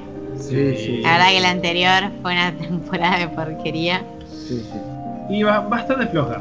Bastante Sí, floja no, en diría. esta, la verdad que lo que tuvo interesante es que, bueno, de una buena vez, o sea, esta temporada fue la primera quizá que le dio al público lo que realmente quería, que era ver de una buena vez, o sea, que, lo, que los buenos de la historia se anoten un puntito, aunque sea después de tantas pálidas y de tantos personajes que uno quería que terminaban mordiendo el polvo lastimosamente. La verdad es, que, ese bueno, es que ver, ver es el problema. que, bueno, claro, que, que este salvaje, digamos, se apiadó de nosotros y dejó de matarnos nuestros personajes favoritos, aunque sea por un rato, y un par, digamos, lo hizo que, que lograran eh, su cometido de una buena vez. O sea, para mí, la verdad, no- bueno, qué sé yo, a esta altura, yo no sé si tiene un detalle ya si es spoiler o no es spoiler. Porque quien no vio esta temporada que pasó a esta altura, ya me parece que ni siquiera es, es alguien que, que la va a ver o que es un seguidor de la saga. O sea, pero para mí que la reconquista de Winterfell fue el punto más alto para mí de, de toda la temporada. O sea, y ver la forma como, como terminó es- es- ese ser repugnante, torturador, compulsivo, maldito Fucking sea. Bolton. Sí, sí, ese bastardo inmundo, bast- bastardo glorificado, la verdad.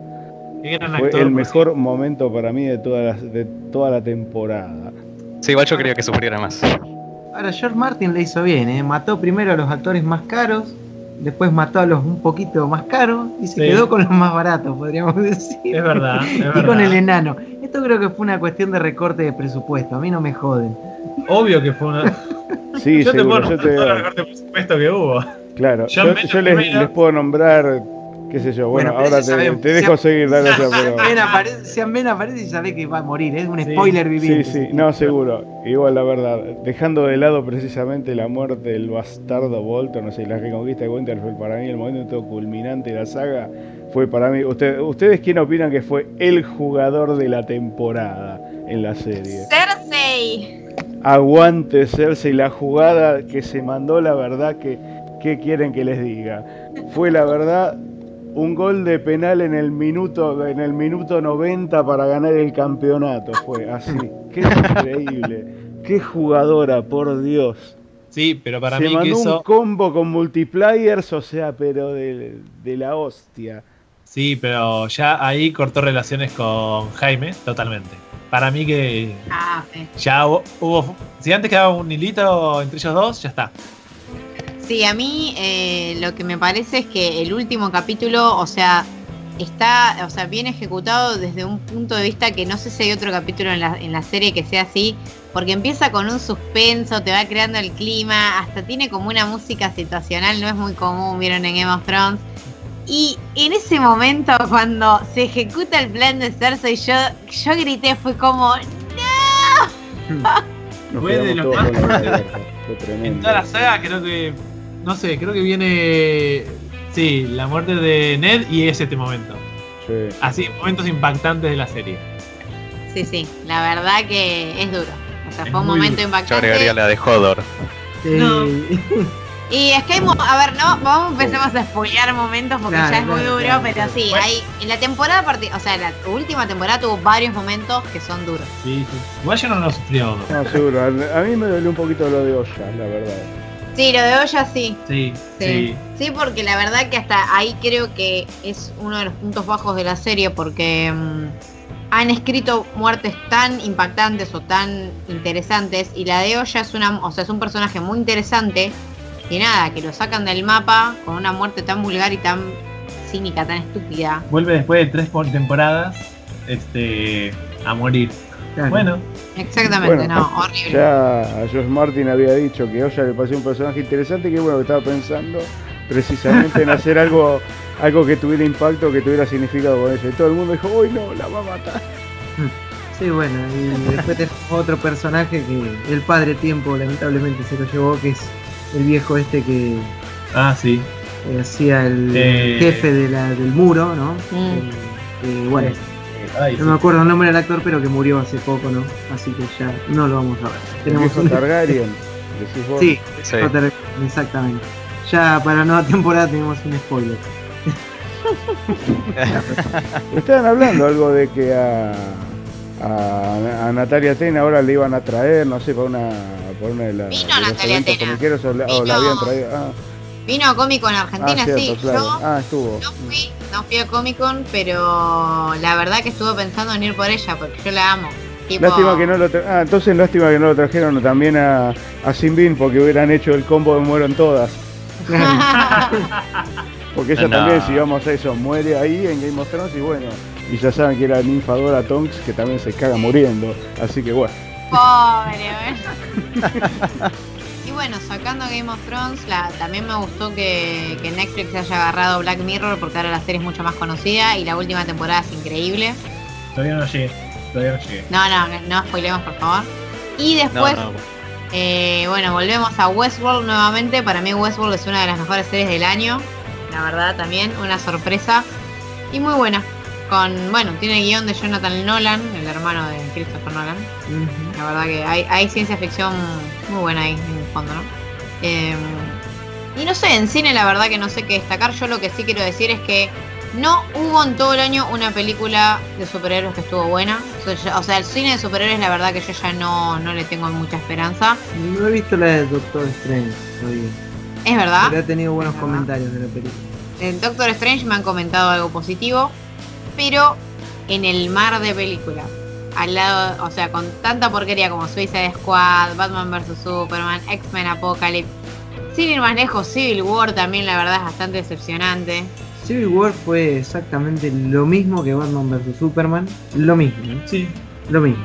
Pero, Pero, para Deadpool salió este año también o yo estoy equivocado. Eh, Sí, Deadpool es de, sí. sí, sí, de San Valentín de este año, pero a mí Sí. la, la verdad que Deadpool Ah. no, no me pareció odio una, o sea, me parece una película estafable.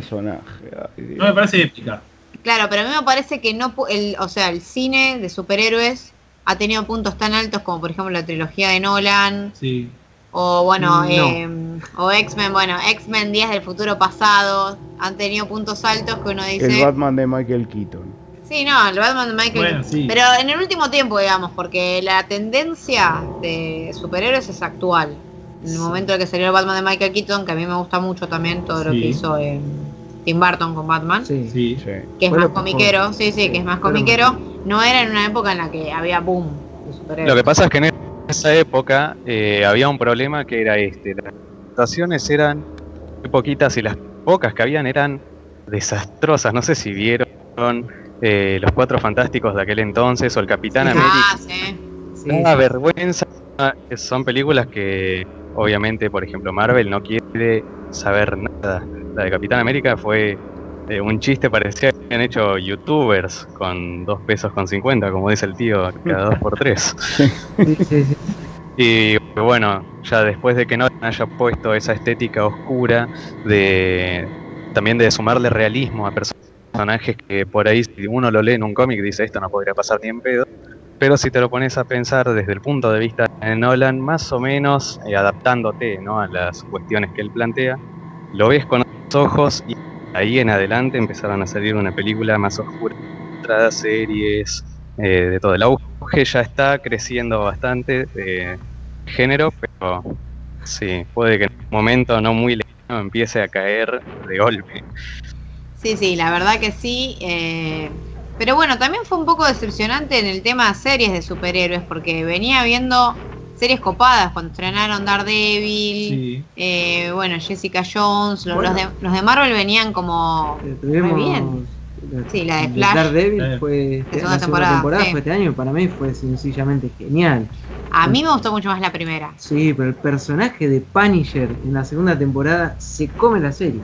Es Sí. Claro, pero ese es el tema, es como estamos viendo Daredevil. Bueno, sí, bueno, bueno, bueno, está bien, está bien. Pero quiero decir, fue un buen, un buen agregado Sí, que sí. lo metan a Punisher. Jessica Jones también estuvo, estuvo bien. Una serie que bueno, por ahí. No, yo sé, pasa que Jessica Jones es del año pasado, a mí me hubiese gustado que este año saquen segunda y no Ah, sacaron. Tenés razón. el Este año pasado. sacaron Luke Cage, que Sí. ni en pedo está a la altura ni de Daredevil No, ni de, de, Jessica de Jones. nada directamente. De nada. No. No, el que le gusta. Claro, otra serie que ya viene ¿Qué, también no- del- qué novedad? Yo la que quería nombrar es otra serie que ya viene el año pasado que también resultó ser un fiasco para mí, era del universo de Marvel, Marvel en sí era Agents of Shield, que a mí la verdad que me pareció Ah, sí. soporífera. Muy Sí, Y aburrida. después, sí, y después les quería comentar, bueno, eh, vos hace un rato, Flor, estabas hablando de lo que fueron, bueno, las películas que te gustaron, digamos, o sea, también de, de este año. Eh, yo la verdad que, bueno, a, a mí una película que me gustó mucho este año, no tiene absolutamente nada que ver con superhéroes, pero se les recomiendo, especialmente que es The Shallows, que no sé si alguno de ustedes la vio tiene eh, idea, digamos, de lo que es. No, no. Es una historia de ¿Cómo, cómo? supervivencia de Shallows. En inglés se llama Shallows, ahora en castellano la tradujeron horriblemente como tantas otras y le pusieron miedo profundo, alguna pavada por el estilo. Es una historia de supervivencia en la cual, bueno, una surfer interpretada por Blake Lively queda varada en, medio de un cascote que va a ser tapado por la, por la marea alta a, a 100 metros de la costa eh, acechada por un tiburón blanco que durante toda la película no la deja salir de arriba de la piedrita esa en la que ella está. Tiene un suspenso terrible la película, porque a diferencia de todas las películas de ese estilo, en las cuales el bicho se come una persona tras de la otra, acá no.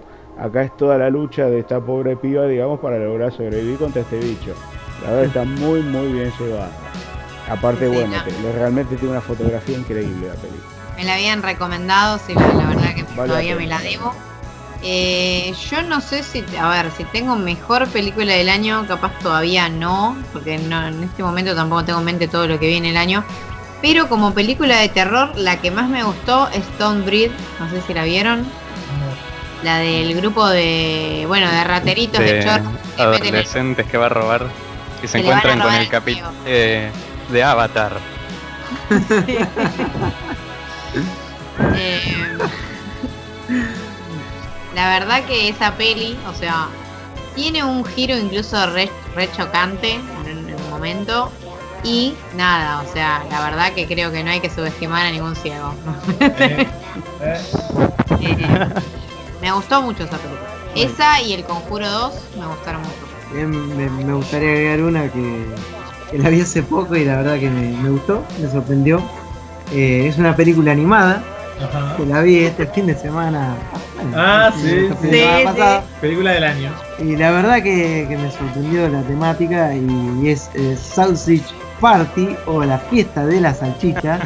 que el nombre puede parecer eh, muy choto, muy, muy sugerente si se quiere. Eh, pero la verdad está muy buena y nada, tienen que mirarla porque La verdad, yo Es la, yo la venía siguiendo porque miré el, el trailer, conocí hace unos meses de casualidad y cuando se estrenó dije, bueno, vamos a verla. Y la verdad yo, o sea, iba con expectativas de, bueno, vamos a ver una peli para pasar el rato y me sorprendió. Sí, sí, sí. Sí. La verdad es más inteligente de lo que yo pensaba, Es una muy divertida. Cuando vos decís, bueno, ¿y esto cómo, cómo va a terminar? Y termina de modo que, que no esperás que. El, que- sí, no, el final es No, algo que no, muy, la mente no te da No, para no. comprenderlo. No, no te da. te, sale, viste, materia gris por la cerca. Este, en definitiva, bueno, eso. Y bueno, la verdad que no sé si quieren, pasamos antes de cerrar a comentar el juego que más esperan para 2017.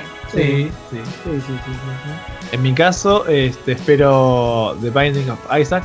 Eh, Afterbirth. ah, sí, Afterbirth Plus, creo es. Sí, exactamente. Que, bueno, es un juego que ya tiene unos cuantos años. Este, y que. Y que eso, tengo que ver, te van a ver qué sacan ahora. Yo en mi caso eh, estoy esperando, como no podía ser de otro modo, dos juegos. Dos juegos particularmente por ahora, porque bueno, creo que uno, uno sí sé que tiene fecha para 2017 y el otro no sé. Uno es Wasteland 3, que bueno, la verdad lo espero con muchas ganas. Una hora de Fargo, como que le apuesto seguro a que ese juego va a estar bueno. Y el otro es también un juego de rol que lo espero más aún, pero que no sé si va a llegar a salir este año o qué sé yo, que es el Torment, el Tides of eh, Nume, Numenera. Numenera. Numenera. Exacto, sí, siempre me confundo ese nombre. El Tides of Numenera, que bueno, es un juego que recoge el, el legado del plan Escape Torment y le aplica todo un nuevo reglamento que justamente es de Numenera, que bueno, que es como un, un estilo de juego D&D con, con otro reglamento, básicamente. Pero bueno, que promete muchísimo y la verdad ya estuve probando esa, ese Early Access que anda, bueno, que está en Steam y me ha dejado con muchas, muchas ganas de más. Eh, bueno, sí, yo obviamente Numenera es uno de los que más espero. También, la verdad, espero varios juegos en el año. Pero el que más tengo ganas de jugar realmente posta es Resident Evil 7, chicos. Ah, yo Resident bueno, Evil sí. 7, yo estoy muriendo por jugar Resident Evil 7, no tiene nombre, las ganas. Y no falta tanto, así que De verdad, un mes. sí, Un mes. sí, sí. Esperemos que no, que no decepcione. Porque obviamente voy a llorar con Gillo seguro también. O lo vamos a querer igual, no importa qué porquería nos den, pero eh, la verdad que hace años que quiero que Capcom saque un juego de terror, pero un terror en serio, Decente, sí. eh, en la saga Resident Evil. Daro, Eh, yo también estaría esperando el Resident Evil, pero para no estar repitiendo lo mismo que ustedes. Eh, se me vino uno hace un ratito que no sé si va a estar bueno. Eh, yo le pongo todas las fichas, obviamente, si no, no hubiera publicado la noticia. Es el juego Pamela, un ah, juego de ciencia El ficción. Pamela. No hagamos ningún chiste, por favor. Yo el- estaba rememorando los juegos de 2017 y cuando vi la lista de los de horror tenía el Pamela ahí y dije, yo no puedo creer que este juego se llame Pamela. Todavía no puedo creer. Y bueno, nada más. Eso. ¿Y vos, tío? Yo la verdad, el juego que más estoy esperando, no sé francamente si va a llegar a salir. Está anunciado para 2017, pero como tantos otros juegos, digamos, de perfil muy alto, quizás después termina sufriendo algún retraso y hay que ver si sale este año, o sea, va, o sea, 2017, ya casi estamos en ese año en sí, que es Mass Effect Andrómeda. Eh, Mm. Yo en sí la, la trilogía original la, la jugué a morir, terminé los tres juegos en el nivel máximo de dificultad, algo enteramente satisfactorio la verdad, y lo espero con muchísimas ganas. Sé, o sea, ten- tengo la idea obviamente de que el comandante Shepard no va a formar parte de la trama, estoy casi seguro, pero de todas maneras, bueno, la idea de, iniciar de vuelta, digamos, en un lugar nuevo toda la historia con la raza humana, digamos, o sea, ni más ni menos que en otra galaxia, la verdad que para mí es interesantísimo. Desde ya que si pienso en ese juego, ahí sí, voy a estar obligado, sí o sí, a, a cambiar la máquina, porque si no la alternativa sería comprarme una One, que en este momento la verdad que hay que ver, no lo tengo tanto en mis planes. Y sí, quizás en algún momento sí me la voy a comprar porque bueno, pues tengo cosas pendientes ya. Tengo, tengo pendiente, o sea, Halo 5 sé que va a salir también, o sea, va a salir, claro, Gears, va a salir el Halo Wars 2 también, entonces ya se me van sumando cosas que me, me hacen dar ganas de comprarme una One, en algún momento lo voy a hacer, pero por lo pronto yo creo que lo primero que voy a hacer en sí es agarrar y bueno, voy a tener que romper el chanchito en algún momento y comprarme la, la sucesora de mi Republic of Gamers, que bueno, lamentablemente otra no voy a quedar. Que una y One. poner los morlacos importantes ahí. Con una One también puedes escribir reviews. Sí, pero bueno, pero ya en sí SHD ya tiene ahora un, un reviewer específico, digamos, de, de juegos de Xbox One. Sí, tenemos a, bueno, un saludo a Chopper, que nos ayuda. Exactamente, obviamente. le mandamos saludos de verdad. Saludo. Eh, y bueno, Bueno. si la verdad, si no hay más nada que agregar, con esto finaliza el último programa del año. Así es. Digamos, bueno, mira. Eh, Que bueno, sí, no va a ser el último de la temporada en sí. Es el No, último pero- del año nada más. del año. Me gustaría acotar una cosa como uno de estos de estas cosas buenas que tuvieron este año y fue justamente que SHD diera el puntapié para su podcast y la verdad que bueno, con algunas altas ocasionales, con otras bajas, eh, pero bueno, pudimos mantener un, equipo relativamente estable y, y hemos logrado plasmar un, una, una- deuda pendiente. Sí, sí, eso estuvo bueno, la verdad. Yo en su momento, bueno, debo reconocerlo, o sea, a Flor le rompí las guindas bastante con el tema de que había que empezar a hacer contenido multimedia para SHD. Hay, digamos, o sea, otros planes también a futuro, no era solamente el tema del podcast, que en algún momento yo le dije a ella, bueno, no quería tampoco spoilear nada, pero bueno, como perlite fin de año, le digo que bueno, en algún momento del año que viene habría que empezar a, a hacer sí, transmisiones, o sea, tenemos que hacer transmisiones de gameplay, sí o sí, en algún momento. Sí, sí, sí. Pero igual, claro, igual yo también considero que, que fue un año en general bueno para. Bueno, no solo para SHD, sino para la prensa de videojuegos en general. Sí. Este año además, bueno, pudimos viajar eh, algunos de nosotros al Brasil Game Show, que fue el primer evento internacional para SHD. Eh, El hubo año que eventos. viene habría que ir al Tokio Game Show. A mí la verdad me, me da un poco de miedo el idioma ahí. Con inglés A mí me da un poco de miedo la distancia, la verdad. Bueno, y las 20 horas en avión te las regalo. Porque podríamos- son 20 nada más. Una E3. Ah, bueno. Son 30. También podríamos, Oh. podríamos ir por una E3, quién sabe. Eh, Y si dan la visa una de tres, claro, es más fácil ir a, ir a Tokio que a a Estados Tokio Unidos. creo que es más fácil entrar, ¿no? Aunque bueno, pagar el vuelo te la regalo, Sí, sí. la verdad. Ah, La verdad. No, eso no es nada. Aparte, vivir dos, tres días en Tokio, dejarse el presupuesto ahí. Un riñón, literal, ¿eh? porque ahí compran, me parece. Sí, Sí, ahí compran. Si hay algo que nos enseñó Old Boy, que sí. Ca- Cara. Qué película, Eh. por Dios. es- Sí, sí. A mí me pegó muy feo esa película, de verdad. Pega, pega, pega. Es muy buena igual, eh, la verdad. No, seguro, pero precisamente el giro argumental que tiene al final es terrorífico. La trilogía de la venganza es muy buena. Bueno, ¿y las otras la vieron? Sympathy for Ladies Vengeance. Sí, Simpático. sí, está Sí. bien. No. Son tan importantes no. como All Boy, pero Sí, es que claro, justamente como Sí. la trilogía. Sí, sí, sí, sí. están muy buenas. Bueno, Eh, y bueno, esperemos que el 2017 nos encuentre un año mejor para SHD, o sea, aún mejor, fue bueno. Sí, sí, Sí. ¿Aún mejor? Totalmente, yo creo que fue un año muy bueno. Y nada, esperemos también, brindemos por, por el sitio, ¿no? Sobre todo considero que fue bueno porque me uní yo. No, no, pero realmente sí, fue un año muy bueno. Fue, fue un año de, de- de- de rescate también porque lo- fue el resurgir del tío Erwin. Claro, volvió el tío. tío Sí, a sí. Ruedo. Y sí, me tomé un tiempito sabático y bueno. Eh, ya al margen, bueno, hay que recordar, digamos que precisamente como vos decías, es el, el último programa del año, así que bueno, a toda nuestra audiencia les vamos deseando muy feliz Navidad y un próspero año nuevo, Exactamente, que la pasen muy lindo. Sí, Los mejores deseos. Totalmente.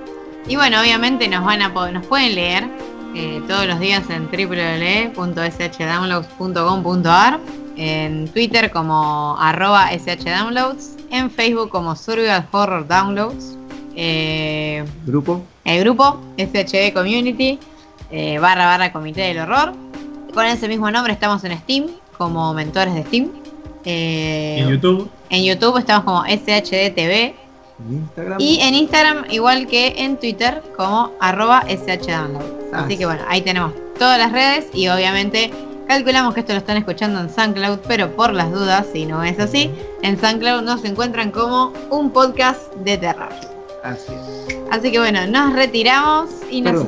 Perdón, perdón, perdón. Yo antes quería simplemente mandarle un saludito a los chicos de Art del Cairo que nos facilitaron la música del bloque de hoy. Y les recuerdo que si les gustó el tema, pueden buscarlo en Bandcamp como Art del Cairo Bandcamp o en Facebook, eh, entrar en su página y darle un like, que siempre ayuda, como Art del Cairo Rock. Así que bueno, eso, un saludo para ellos. Bueno, y obviamente que nos retiramos como siempre con la música de Manchester, Así es. que también pueden encontrar en Facebook. Por supuesto, nos pueden encontrar en Facebook, en Twitter, en Instagram, en Spotify. No recuerdo en qué nombre, en Bandcamp como Sí. Manchester LP. Y también, bueno, en el, en el canal de YouTube del tío Erwin sí, por pueden supuesto. también encontrar un slider completo con presentaciones en vivo de la banda. Totalmente. Y bueno, por supuesto, les recuerdo ahí que también tenemos el amigo, el canal del amigo Mega Hunter donde hay muchos temas de la banda hechos con clips de GTA que está muy bueno. Así que también pueden pasarse por su página de YouTube, y su canal mejor dicho, y mirarlos ahí. Así que bueno, un saludo a todos los que nos escuchan. Eh, y bueno, después de un programa anterior que fue larguísimo, este no creo que tanto, la verdad no, no se me hizo muy largo a mí. No, no, No. Creo que no, no, No, no llegamos a tanto, ¿no? No, no. Eh, y bueno, nos retiramos y nos estamos escuchando el año que viene. Así es, amigos. Nos vemos en el éter. ¡Felices Hasta fiestas! la próxima.